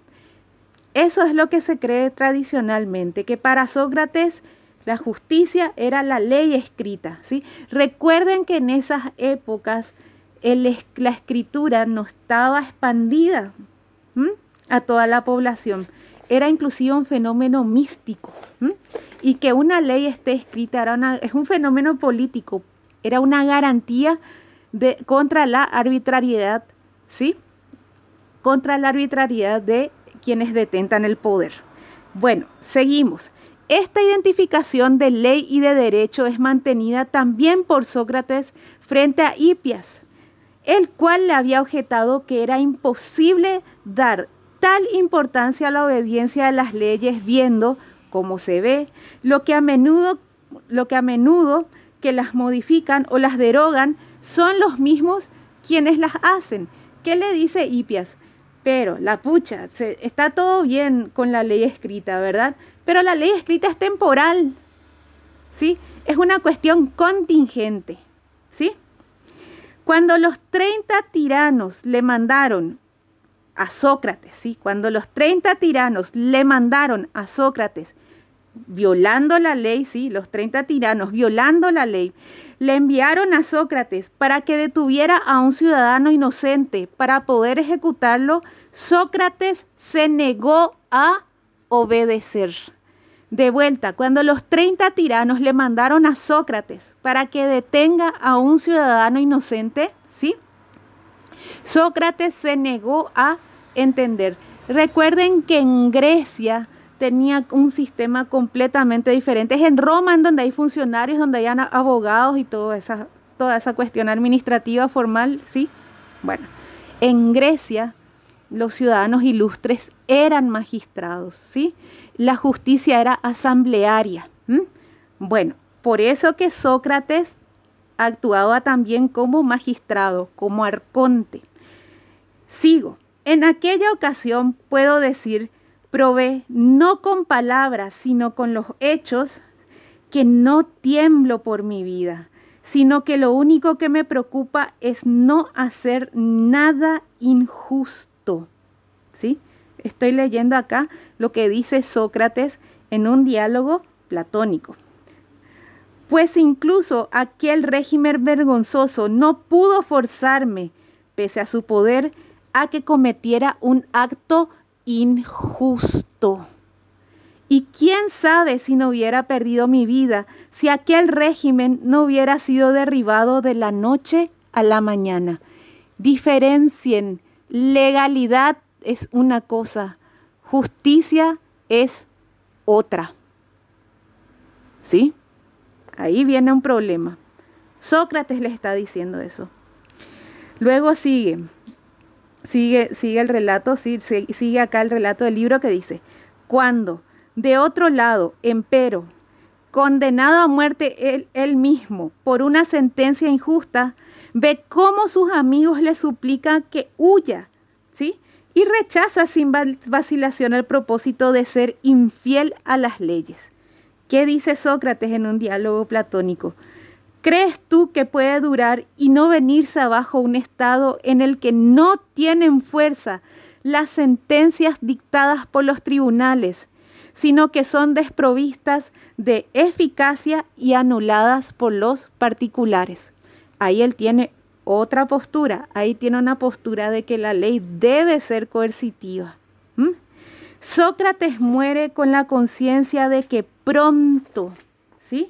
Después de su muerte, sus jueces tendrán que rendir cuentas por lo injusto de su sentencia dictada, de la sentencia de muerte, y que por ello su obediencia a esta última serviría para restablecer el derecho conculcado y tendría efectos jurídicos y políticos integradores. Y evidentemente lo tuvo porque nosotros 2500 años estamos haciendo mención de esto. 2500 años después.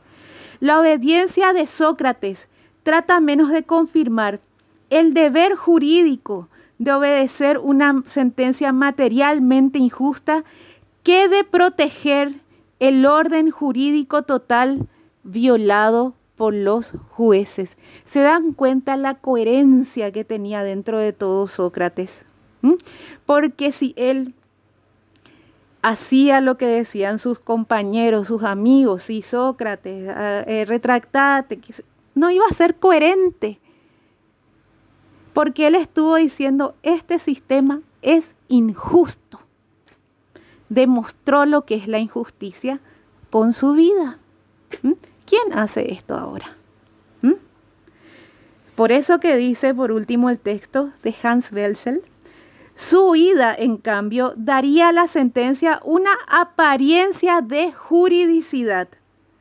No las leyes, sino los hombres son reos de la justicia frente a él. El conflicto en el que se debate se mueve plenamente en el campo del derecho positivo y Sócrates mismo lo entiende así. En ningún momento apela a un derecho superior o natural. De lo que se trata es de un conflicto entre la ley y una sentencia, atiendan bien, una sentencia materialmente injusta, una sentencia de fondo injusta. ¿Qué ocurre, empero, si la injusticia no aparece bajo la forma de un mandato antijurídico o de una sentencia injusta, sino bajo la forma de una ley injusta. Tengan en cuenta esto a la hora, ¿sí? De nuestro trabajo académico, ¿sí? Por favor, ¿sí? Acá, acá, entonces acabó y les digo de vuelta. ¿Qué ocurre, pero si la injusticia no aparece bajo la forma de un mandato antijurídico o de una sentencia injusta, sino bajo la forma de una ley injusta? Quiero que por favor, por eso les dije, ténganme este material de Hans Welsel también a la hora de hacer nuestro trabajito académico. Gente, ¿se dan cuenta el problemón en el que nos metió Sócrates? Bueno, hace 2500 años que estamos en las mismas. Gracias.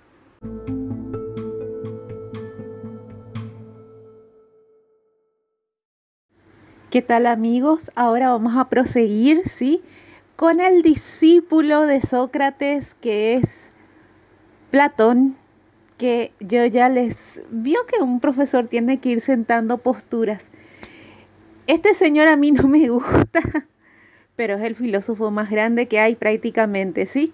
Van a darse cuenta que Platón no es una persona, vamos a hablar un poquitito también de lo que es la democracia, ¿sí? De la democracia griega, las formas de gobierno en otro audio.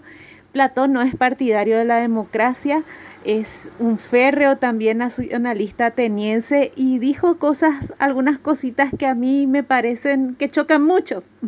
Yo tampoco le iba a caer bien a Platón, coste que yo no soy importante, ¿verdad? Pero van a darse cuenta que algunas cosas son muy rígidas, que inclusive él se dio cuenta y ¿saben qué? Tuvo que cambiar reconoció sus errores y cambió, que eso es lo más importante, ¿sí? Platón fue una persona ética también, y eso viene de su maestro, ¿sí? Fue una persona ética, tuvo una crisis justamente de coherencia, y les voy a ir explicando a la medida que va pasando el audio. Bueno, con Platón, aquí sí se configura la metafísica propiamente dicha. ¿En qué sentido? Una metafísica que ya se cinde completamente del mundo natural, del cosmos y ya es propia del mundo de las ideas, pero las ideas como patrimonio, les dije, exclusivamente humano. Recuerden que lo que nosotros hablamos de Sócrates ya viene justamente por la boca de Platón. ¿Sí? O sea que no va a haber mucha diferencia respecto de Sócrates en algunas cosas, ¿sí? Hay una cosa muy importante que les voy a decir. Cuando yo estaba hablando de la idea y que la idea es lo que realmente existe, la idea existe, la idea hace que existan las cosas, me estaba refiriendo en términos platónicos. Cuando digo la idea es real, no estoy hablando de la realidad en términos de cosa, en términos de elementos, en términos de sólido, líquido, gaseoso.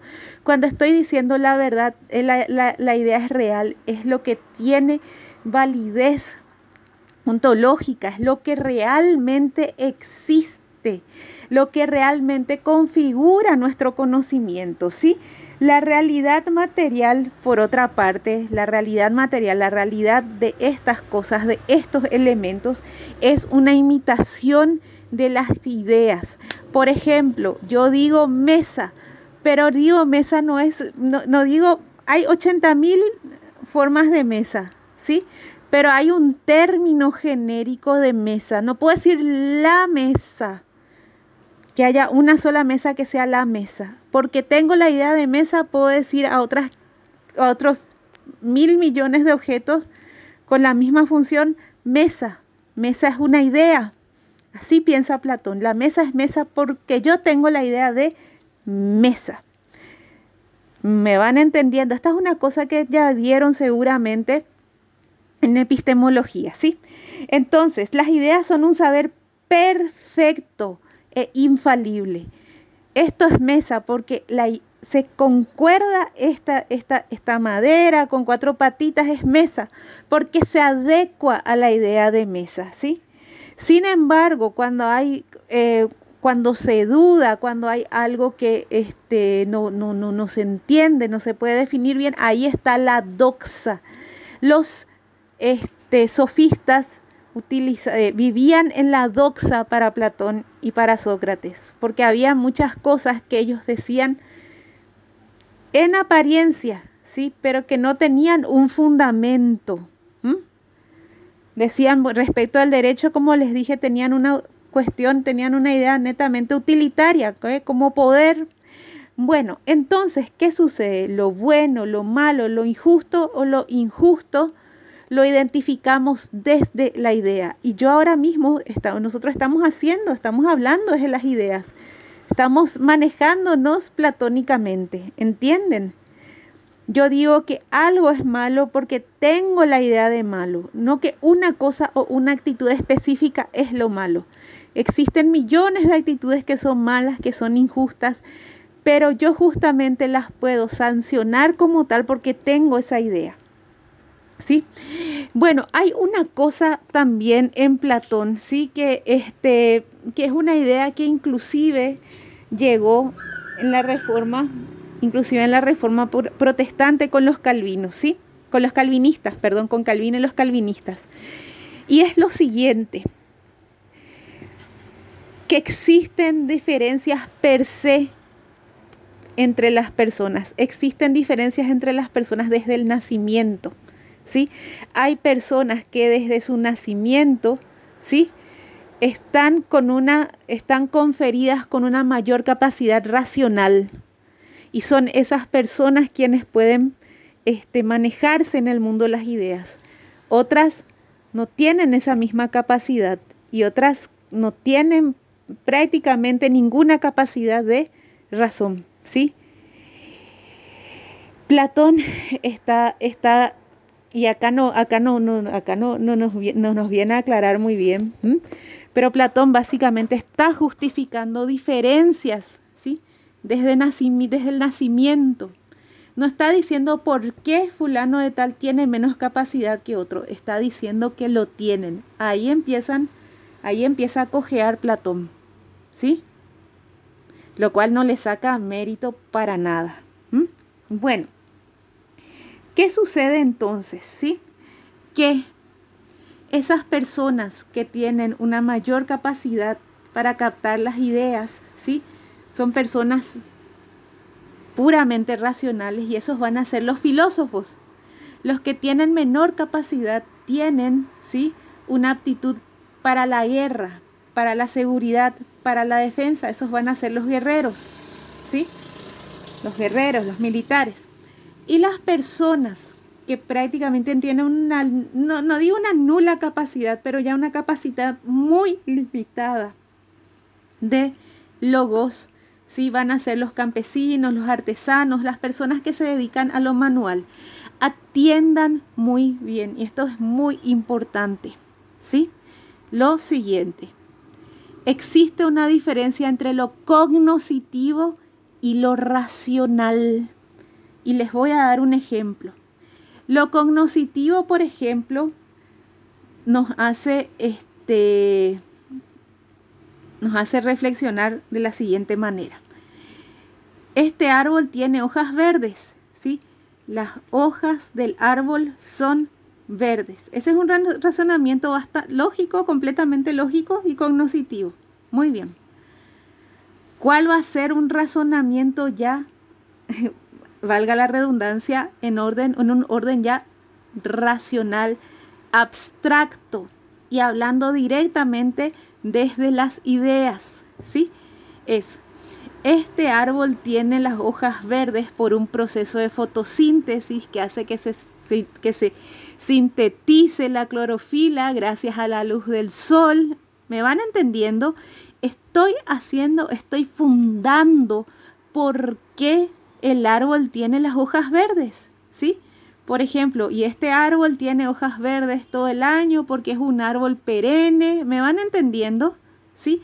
Estoy fundando y estoy fundando algo en teorías y en otras ideas. Ese es el conocimiento racional. ¿Entienden?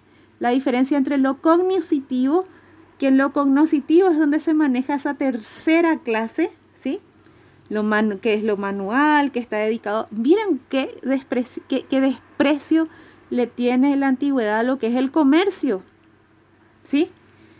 Para ellos tratar plata era lo más sucio que hay.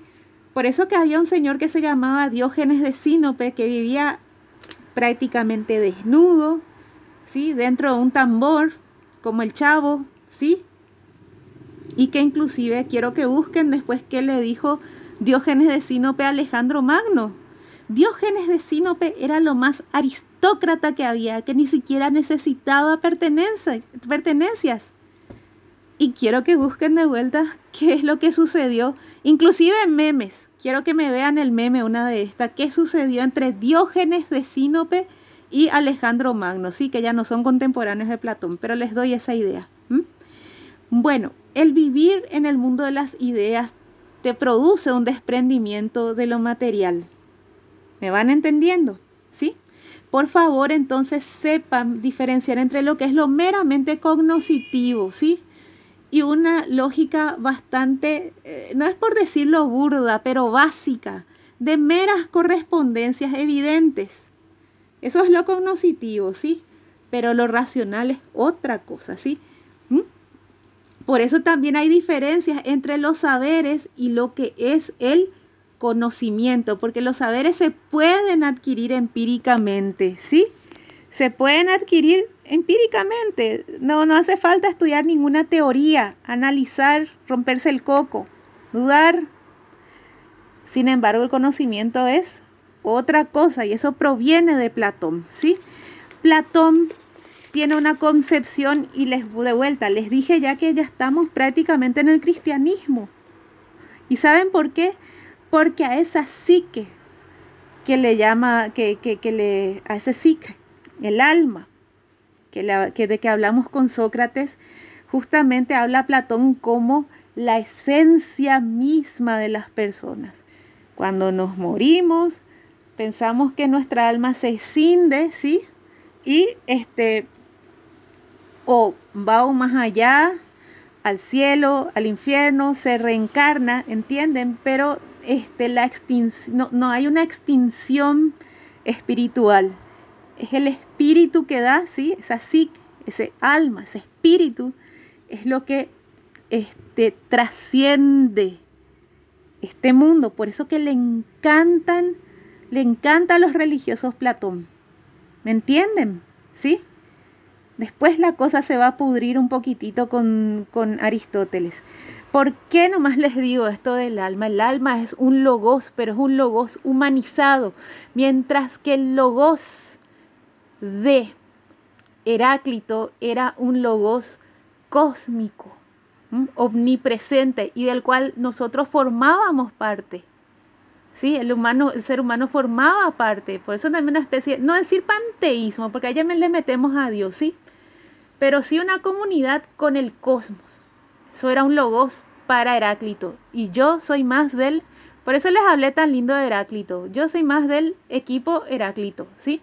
Este, Platón le da una individualidad, ¿sí? Ya a partir de Sócrates ya empieza la individualidad, ahí empieza la psique. ¿Me van entendiendo? Bueno, entonces ahí empieza el dualismo que es tan propio en especial del cristianismo, ¿sí? División cuerpo y alma. Y el cuerpo, por supuesto, es la prisión del alma, de la psique.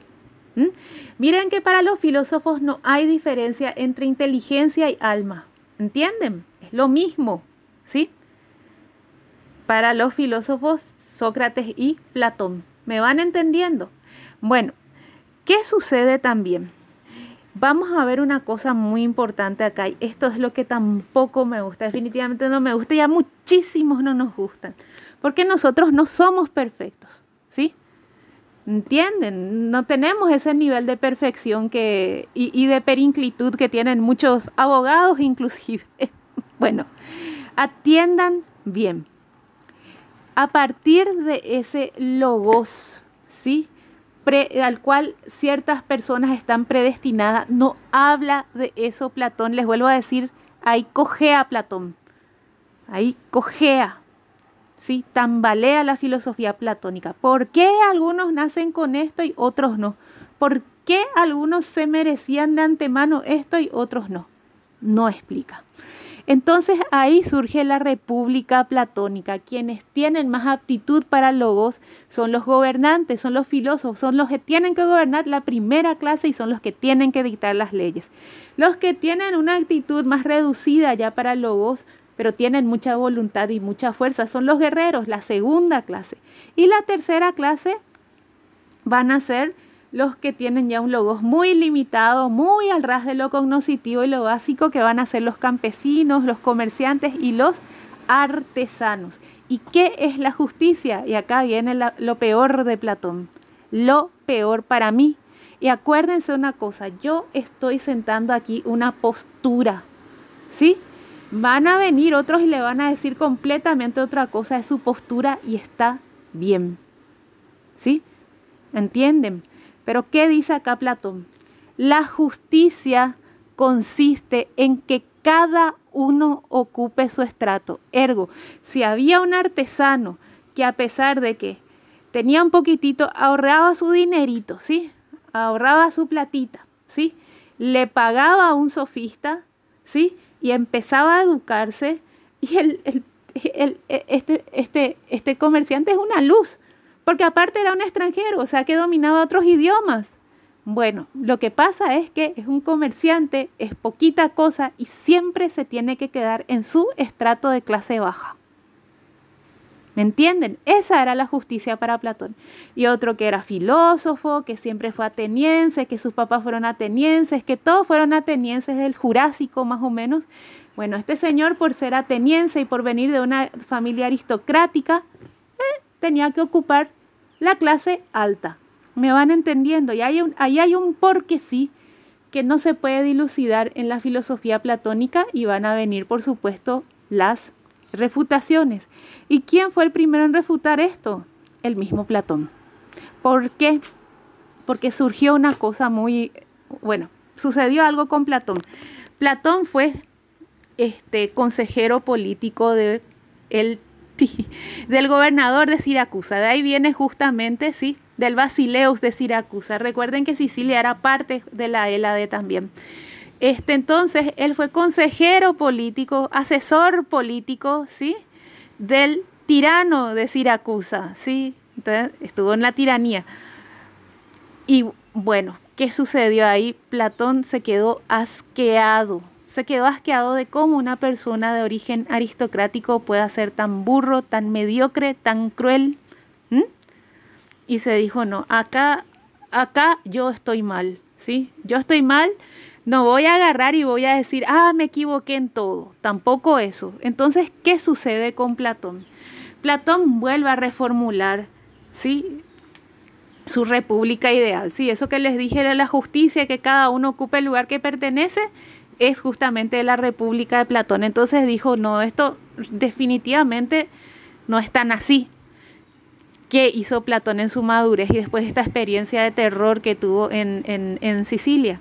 Bueno, volvió y escribió lo que se llaman las leyes. Y atiendan bien, más que la república, ya les comento ya, porque la república, la república donde tiene su valor realmente es en la ética, en la religión, ¿sí? Pero no tiene, no, no, no, no, inclusive es un peligro, vamos a decir, para el derecho porque es, antidemocrático, ¿entienden? ¿Sí? Bueno, quiero que se fijen más en las leyes, porque en las leyes Platón planteó una teoría política que sigue vigente hasta ahora. Para el derecho, de vuelta, la obra, ¿sí? fundamental de Platón no es la república, se llama las leyes. Entonces en las leyes dice, bueno, en primer lugar, para evitar que la gente, que, que, los, que los gobernantes, sin importar que sean descendientes de Júpiter tronante, lo más aristocrático que hay, ¿sí? caigan en la arbitrariedad y en la brutalidad y en la violencia, es necesario en primer lugar tener leyes escritas, porque las leyes escritas son una abstracción que se ponen por encima de los gobernadores. Ahí viene el gobierno de las leyes. ¿Dónde está el gobierno de las leyes?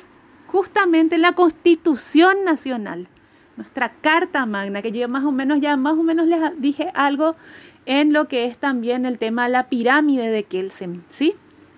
Platón está en nuestra Constitución, el Platón de las leyes, de vuelta.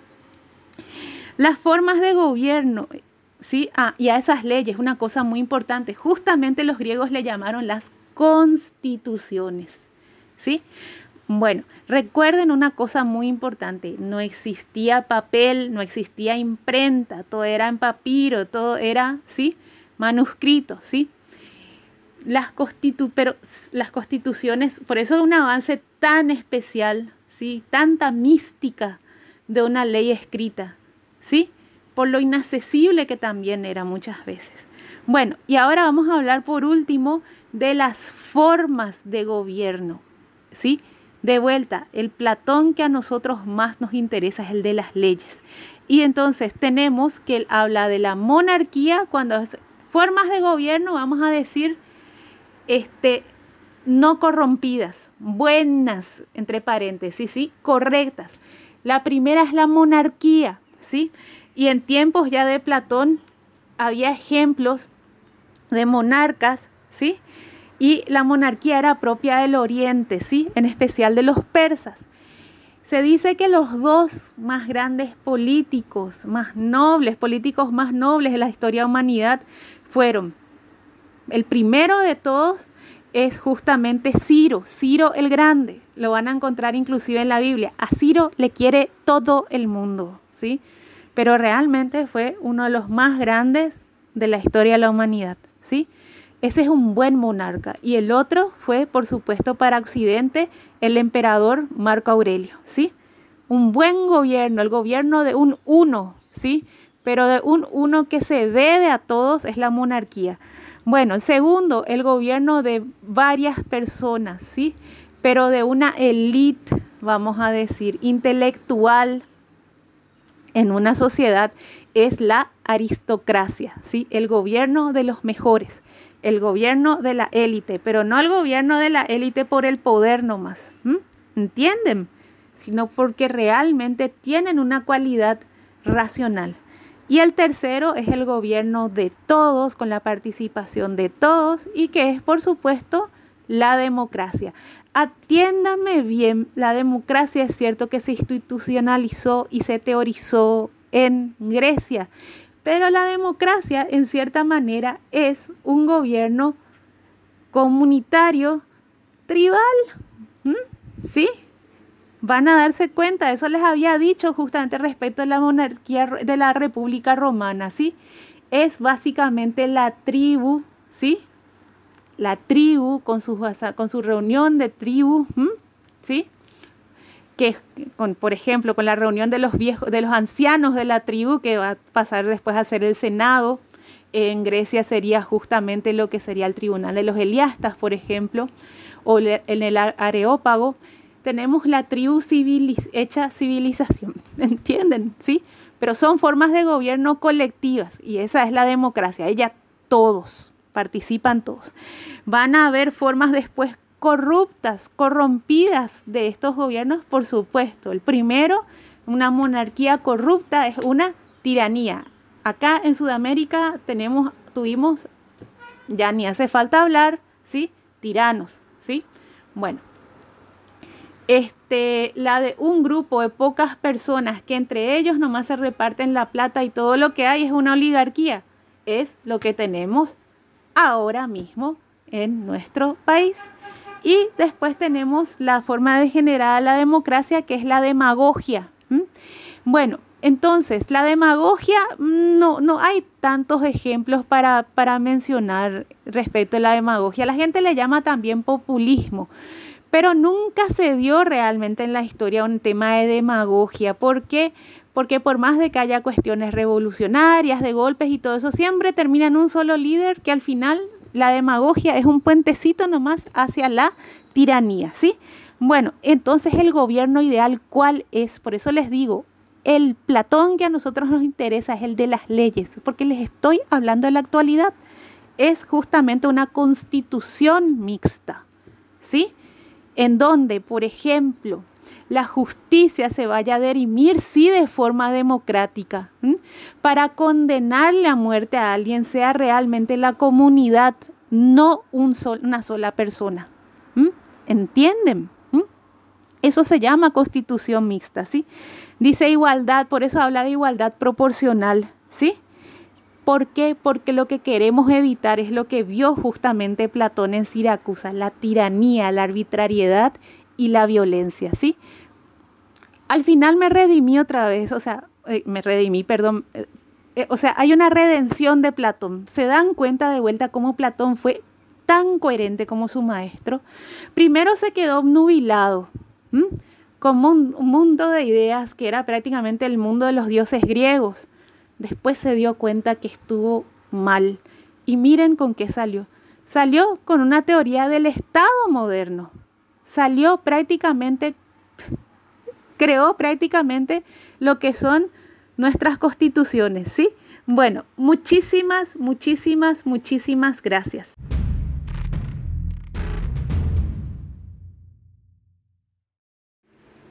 ¿Qué tal amigos? Bueno, vamos a seguir ahora con Aristóteles, ¿sí? Aristóteles es un filósofo muy abarcante. ¿Saben por qué? Porque a diferencia de Sócrates y de Platón, él no dejó de lado la fisis, él no dejó de lado la naturaleza, él no dejó de lado lo material, ¿sí? Como sí lo hicieron Sócrates y Platón, ¿sí? Primer punto, eso es lo primero que le diferencia. Aristóteles fue el discípulo de Platón y a diferencia de Platón y de Sócrates, eh, Aristóteles ya no es más ateniense. Aristóteles ya proviene de Macedonia, ¿sí? De los límites justamente del, este, de, de la Hélade, ¿sí? De los límites de las comunidades griegas, ¿sí? Él fue el mentor de Alejandro Magno, ya una cuestión de conocimiento general. ¿Qué quiero resaltar con esto? Bueno, en primer lugar, tuvieron ya contacto, bueno, como estudiantes de derecho ya tuvieron muchísimo contacto con Aristóteles en la cátedra de lógica, ¿sí? Estudiando lo que son los juicios, las proposiciones, los silogismos, cómo se configuran los conceptos, cómo se configuran las definiciones, ¿sí? La cátedra de lógica en la Facultad de Derecho es una cátedra básicamente aristotélica, ¿sí? Sin Aristóteles, bueno, sabemos bien quién, quien inició en realidad la lógica fue Parménides, pero Aristóteles fue quien realmente sistematizó la lógica, ¿sí? Y consiguió, o sea, construyó un método, ¿sí? El método inductivo. Bueno, entonces, eh, el método deductivo, perdón. Entonces, ¿qué es lo que tenemos acá? Tenemos entonces una aproximación lógica a Aristóteles que constituye básicamente toda una rama del derecho que se llama lógica jurídica, que por supuesto no se agota en Aristóteles, pero que tiene esa base aristotélica que ustedes ya fueron estudiando y fueron estudiando en una forma, valga la redundancia, formal, ¿sí? La lógica, recuerden, es el uso correcto del pensamiento. Entonces, todo lo que es la lógica aristotélica, que es gran parte de su filosofía, ustedes lo dieron ya, la, dieron con la cátedra de lógica jurídica, ¿sí? Bueno, ¿dónde vamos a, entonces a adentrarnos en, con Aristóteles? Perdón, vamos a hablar un poquitito de lo que es con Aristóteles. Vieron que hay una ontología socrática y platónica, ¿sí? El ser es en realidad la idea, ¿sí? La idea es lo único que existe. En Platón hay un concepto dualista justamente, ¿sí? Que es el tema de la psique, que es justamente la razón, pero la razón como atributo de la eh, exclusivo de la humanidad, ¿sí? Eh, que está presa en el cuerpo humano, ¿sí? Bueno, entonces, ¿qué dice Platón? Que para liberarse uno, ¿verdad? Evidentemente para Platón la muerte es una liberación, ¿sí? Bueno, acá ya diferencia. Miren que hay existen profundas diferencias entre Platón y Aristóteles, pero Aristóteles no deja de ser un metafísico, ¿sí? Vamos a ver entonces que en primer lugar Aristóteles habla de lo que es materia y forma, que dieron también en lógica jurídica, ¿sí? Materia es entonces la sustancia, ¿sí? La forma es justamente lo que contiene la sustancia, ¿sí? Pero ¿qué sucede? No hay, no se escinden la materia y la forma, no pueden separarse. ¿Sí? La una depende sí o sí de la otra. La sustancia necesita un soporte y no puede haber soporte sin sustancia. ¿Sí? No hay sesgo. ¿Sí? El ser es materia, eh, quiero decir, es materia y es forma, ¿sí? Es sustancia y es lo que les sirve también de soporte. No hay separación en el ser humano entre cuerpo y alma y esto es una cosa de terror, pero después va a venir San Agustín a ponerle un poquitito de solución a esto. Quiero decirles de vuelta que para Aristóteles, Aristóteles no se separó del cosmos, no se separó de la naturaleza, por más de que también se dedique a las humanidades. Entonces lo que les voy a explicar ahora es lo siguiente. Atiendan bien. No hay escisión entonces entre cuerpo y alma. Eso se llama ilemorfismo. Quiere decir que cuando nosotros morimos, también fallece supuestamente, si es que nosotros vamos a considerar a Logos como una cuestión completamente humana y exclusivamente humana, el ilemorfismo diría, bueno, al morir nosotros también muere nuestra alma. Pero, ¿qué sucede con Aristóteles? De vuelta, ¿Aristóteles es un metafísico? Sí. El logos es tanto humano, sí, tanto psique, pero también es un logos como, ¿sí? Estaba hablando este señor Heráclito, ¿sí? No hay una escisión en el logos entre que es exclusivamente humano y me, me abstraigo totalmente de la naturaleza como sucedía con Platón y con Aristóteles, eh, con Platón y con Sócrates, ¿entienden? Entonces, ¿qué sucede al final al fallecer? Por eso es lindo también Aristóteles dentro de todo, ¿verdad? Que nuestro logos es un logos que está integrado, ¿sí? A todo lo que es el cosmos, a todo lo que es la naturaleza, pero sí en nuestra forma humana, el logos actúa como psique. Bueno, eso es lo primero. Para Aristóteles, la naturaleza y el entorno en sí tiene mucha importancia, por eso que viene ahora lo segundo. Y atiendan bien. Sócrates y Platón en cierta manera eran muy individualistas, ¿sí?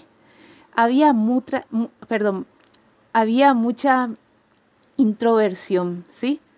¿En qué sentido? En que el ser humano iba para adentro, o sea, el mundo de las ideas. ¿Sí?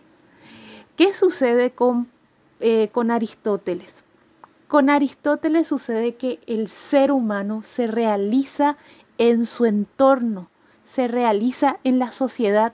Por eso que un señor como Aristóteles pudo abarcar casi todas las áreas del conocimiento de su época. Aristóteles es un genio universal. ¿sí? Aristóteles con rigor puede conjugar lo que es lo material, lo físico, ¿sí? o lo cósmico, ¿sí? Con lo humano. Por eso que Aristóteles puede hablar de ética y la ética se hace en comunidad, ¿sí? Y así como también puede hablar de una física o de una lógica completamente abstraídas a lo que es lo humano. Entonces, ¿Qué sucede? El ser humano se realiza en la sociedad, por eso que se le llama zoon politicum, ¿sí?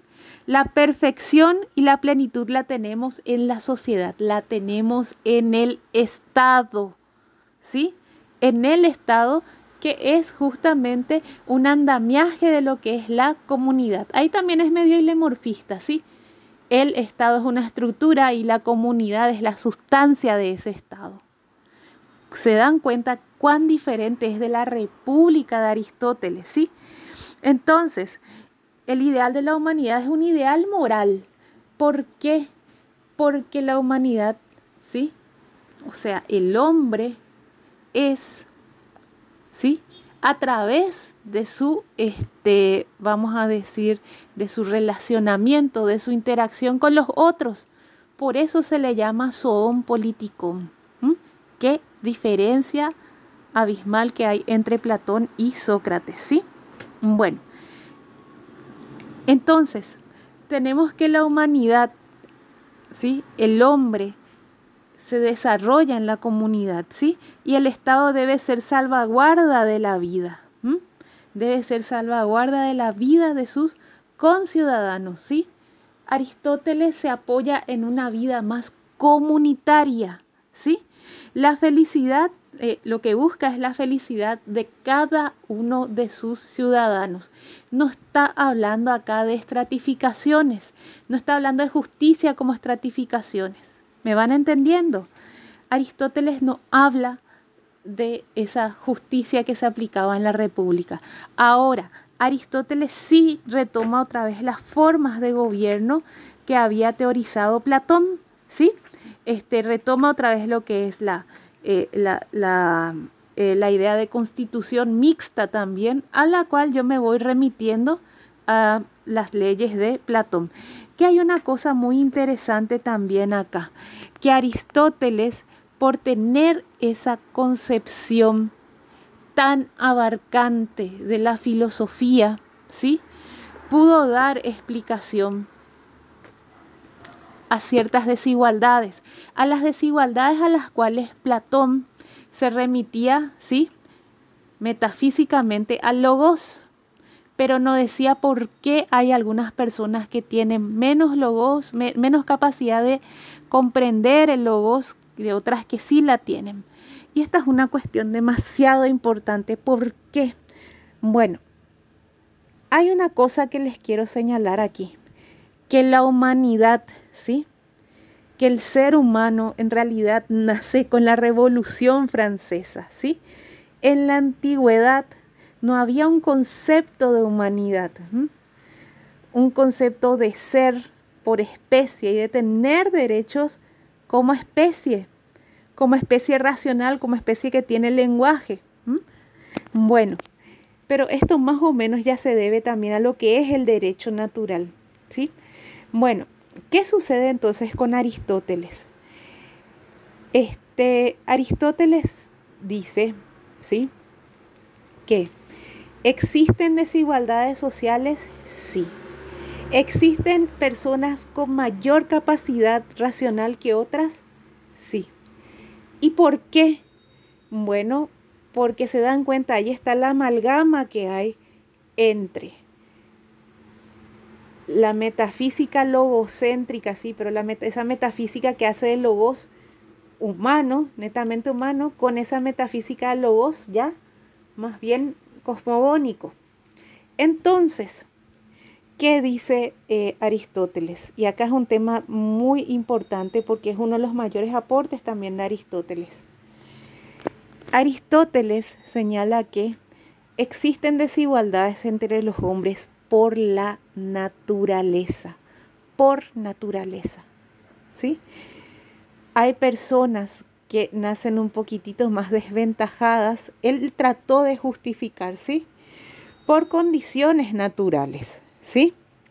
Y también extendía un poquitito esas condiciones naturales a lo que eran en realidad condiciones ya más bien sociales, ¿sí?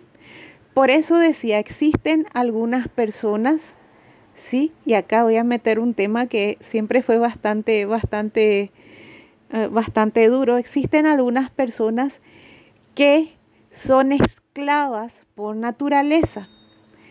Pero ¿a qué se refería esto Aristóteles? Se refería justamente a condiciones no solamente físicas de la naturaleza, sino que condiciones socioeconómicas de desventaja que hacían que, bueno, que esas personas caigan en la esclavitud.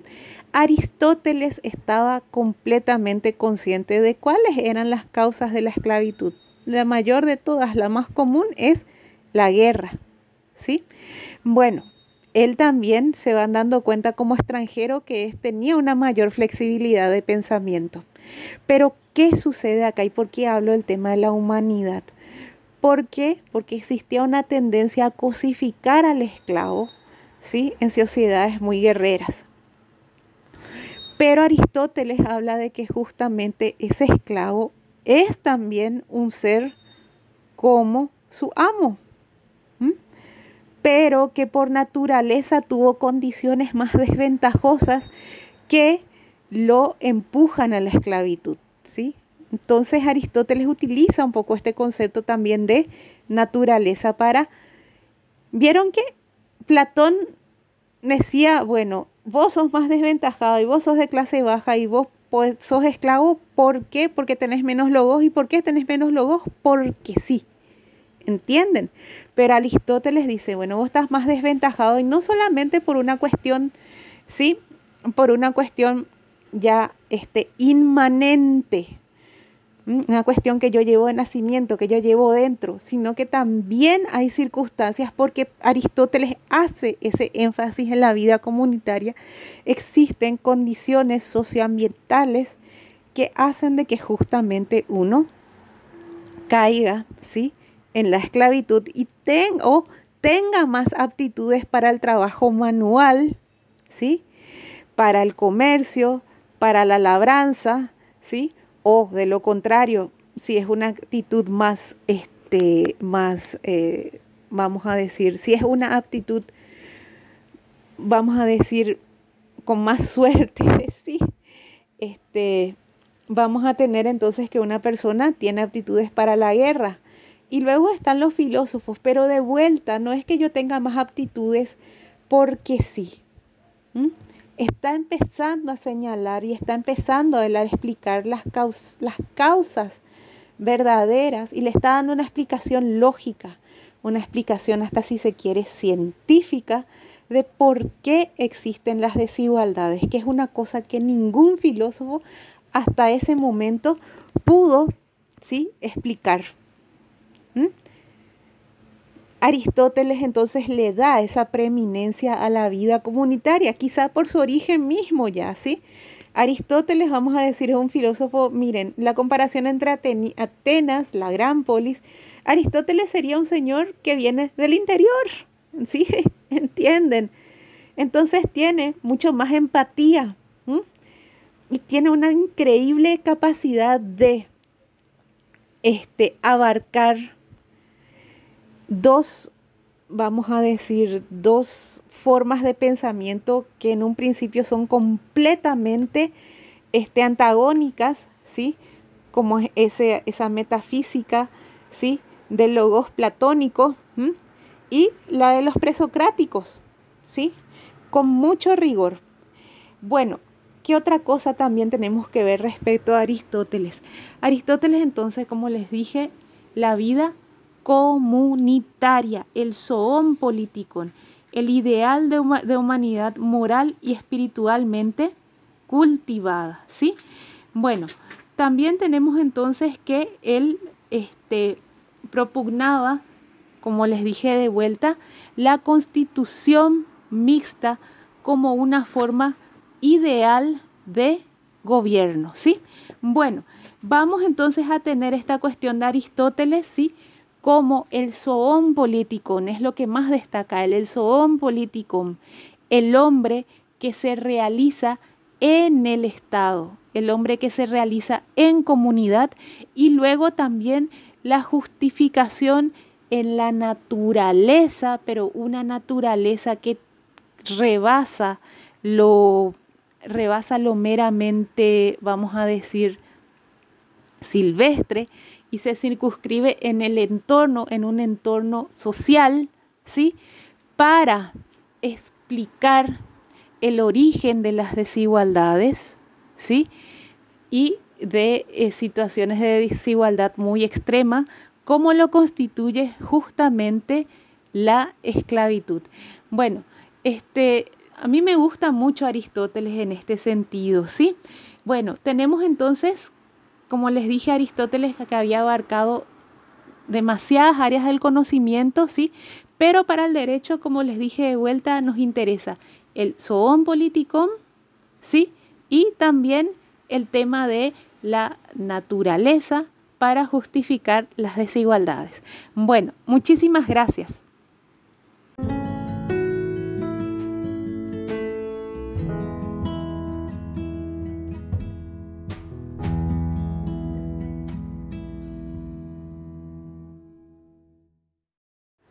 ¿Qué tal amigos? De a poquito vamos terminando estos audios de introducción ¿sí? a la filosofía del derecho, que valga la redundancia. Esto es introductivo. Bueno, vamos a hablar un poquitito del estoicismo, ¿sí?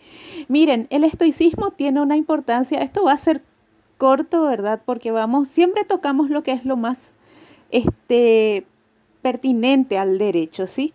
Por supuesto que después pueden ampliar más. Bueno, ¿Qué sucede entonces con el estoicismo? Perdón, ya apuntando directamente a lo que es el mundo del derecho. Los estoicos fueron los primeros en diferenciar una ley positiva, ley humana, una ley escrita, una ley que proviene de la política, que proviene quizá de convenciones entre ciudadanos o puede, puede también originarse por una sola persona, a raíz de una sola persona, como las monarquías, este, de lo que es la ley natural, ¿sí? ¿Sí? Y como eso, ¿se acuerdan que les hablé de Aristóteles ya y la naturaleza? Bueno, esa acepción de naturaleza, no como lo silvestre, ¿sí? Sino como una noción de comunidad. ¿Sí? No lo silvestre, no los patitos, no el sol, la luna, no, como una noción de comunidad. Eso es muy importante. Por eso que les hablé mucho de Aristóteles y el tema de la naturaleza. Entonces, el estoicismo es ya la transición entre lo que es, sí, eh, la, la, Grecia clásica, que ya iba cayendo, sí, y el helenismo y el imperio romano, sí.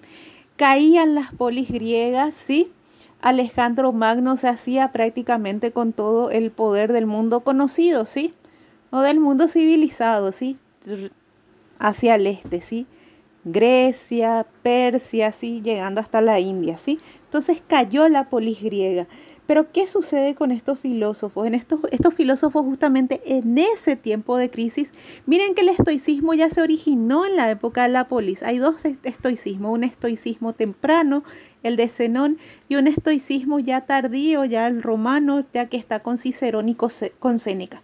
Bueno, vamos a hablar entonces de lo que es, y esto es tan importante porque justamente se empieza a hablar de la humanidad, de, los, de las personas que comparten las mismas características por ser de la misma especie, ¿sí? Por ser Homo sapiens. Bueno, tenemos entonces que existe una ley, les voy a hablar de la ley eterna o la razón universal, ¿sí? Que es el orden del ser, ¿sí? Según lo cual deviene lo devenido, nace lo que nace y llega a ser lo que eh, llega a ser lo que tiene que ser algo, ¿sí? Nos remiten de vuelta a ese orden que hablaba ya Logos también de nuestro amigo este Heráclito. Bueno, ¿qué sucede entonces? Frente a esta ley universal o esta razón universal, el hombre no tiene más que inclinarse plenamente. El destino, el destino guía al que se somete a él y arrastra al que intenta resistirse. Pero atiendan bien, por ser una ley es algo ordenado, ¿sí? Es algo que está bien, es algo bueno. ¿Entienden? La idea de bien es la idea de orden, de armonía, y esa es la ley universal y esa es la naturaleza también, ¿sí? Bueno, vamos a ver entonces que los buenos siguen voluntariamente al destino incluyéndose así armónicamente en el acontecer universal. Los malos, en cambio, intentan resistirse al destino que quieren perturbar, aunque sin éxito, el orden universal. ¿Qué sucede? Que este orden universal, de a poquito, ¿qué es lo que a nosotros nos está dando también como pauta? Una igualdad, o más que una igualdad, una equidad. ¿Van entendiendo? ¿Sí? Nos van a ver sujetos que sometan a otros. Eso es muy importante en el estoicismo, ¿sí? El estoicismo, ¿sí? Es otra de las fuentes del cristianismo. Le va a ser muy fácil a Pablo de Tarso, ¿sí? Evangelizar en el Areópago. Los griegos se convirtieron rápidamente al cristianismo, fueron los primeros en convertirse al cristianismo en Europa, ¿sí? Bueno, y la iglesia ortodoxa griega es la iglesia cristiana más antigua. Por eso dicen los ortodoxos que ellos son la iglesia original. ¿Sí? Dice, ¿qué es la naturaleza? ¿Sí? La naturaleza no es solamente lo silvestre. ¿En qué sentido yo hablo de lo silvestre? De vuelta, de los animalitos, de las maripositas, de las florcitas, de lo que no es humano. Los humanos estamos también integrados a la naturaleza, pero tenemos esa autoconciencia del logos, eso racional, ¿entienden? ¿Sí? Y este logos, como les dije, es un logos tanto humano como psique, pero también un logos en el orden de la naturaleza cósmica. El instinto, este instinto, la naturaleza se identifica con un instinto, ¿verdad? Lo más básico que hay, con un instinto que se dirige a la conservación, ¿sí? Lo más, lo más, lo más institucional, como la salud, la fuerza, la forma corporal, la agudeza de los sentidos, la memoria, pero incluso en los animales, atiendan bien lo que dice acá, esta es la noción de comunidad del otro, de vivir con el otro. Pero incluso en los animales el instinto natural primario salta los límites del individuo y comprende también ¿sí? el cuidado a las crías. ¿eh? Esa es la filia que hay inclusive en los animales, el amor, el cuidado que hay. ¿sí? El aprecio recíproco, por eso que dice, ya entre, entre los seres humanos, el aprecio recíproco de los hombres es algo natural. Partiendo de esa, de esa explicación básica, instintual que tienen los animales, y animales son los, son los hombres también, ¿sí? De cuidar de sus semejantes, ¿sí? El aprecio recíproco de los hombres es algo natural, de suerte que el hombre solo, atiendan bien, de suerte que el hombre, solo por ser hombre, nunca es extraño al hombre. Les voy a repetir. El aprecio recíproco de los hombres es algo natural, de suerte que el hombre, solo por ser hombre, no es nunca extraño a otro hombre. Esa es la humanidad. ¿Se acuerdan cuando yo les dije que los griegos decían, esos, eh, esos extranjeros son unos, esos, esos romanos son unos bárbaros? Esos celtas son unos bárbaros. Esos de Medio Oriente son unos bárbaros. Nosotros somos, nosotros somos los antropos, nosotros somos el hombre por antonomasia. ¿Mm? Bueno, esto se va rompiendo con el estoicismo, ¿sí? El celta, el romano ahí primitivo, que por eso también se mezcló mucho con los romanos después. No, ya ese nacionalismo ateniense. Y por supuesto con los cristianos, ni qué decir los celtas, y los germanos, que estaban un poquitito ya más alejados, todos esos para los estoicos son hombres y son iguales. Bueno, entonces tenemos esta noción de ley natural, ¿sí? La ley que se aplica a todos, es la ley predominante, ¿sí? Y acá justamente quien se destaca es Cicerón, y dice, esta doctrina de Cicerón es de enorme significación para el desarrollo ulterior del derecho natural, teniendo en cuenta, sobre todo, más tarde, estoy leyendo el libro de Hans Belsen, ¿eh? ¿Sí? De vuelta, esta doctrina de Cicerón es de enorme significación para el desarrollo ulterior del derecho natural, teniendo en cuenta sobre todo que más tarde el cristianismo con las palabras paulinas de la ley mosaica, está hablando justamente de San Pablo, se inscribe en el corazón de los paganos y podían aplicarse fácilmente también al derecho natural. San Pablo, gracias a este camino que pavimentaron entonces los estoicos, ¿sí?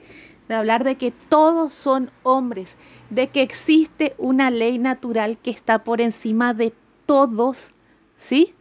Por eso que Cicerón hablaba justamente de la ciudad divina, ¿sí? De la ciudad eterna y la ciudad terrena.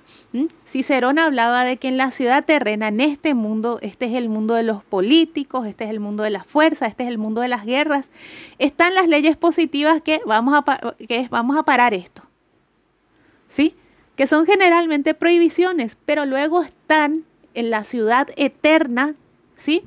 Están las leyes naturales, eternas y universales que son un reconocimiento, ¿sí? A la humanidad, ¿sí? Un reconocimiento a que cada uno de nosotros es ser humano y que también la convivencia humana se basa en las filias, se basa en el amor. ¿Quién? Y acá ya empezamos ya con las conexiones de a poquito, ya con la edad media, con la patrística, ¿quién va a, este, a amparar esta doctrina? Va a ser San Agustín de Hipona. Bueno, muchísimas gracias.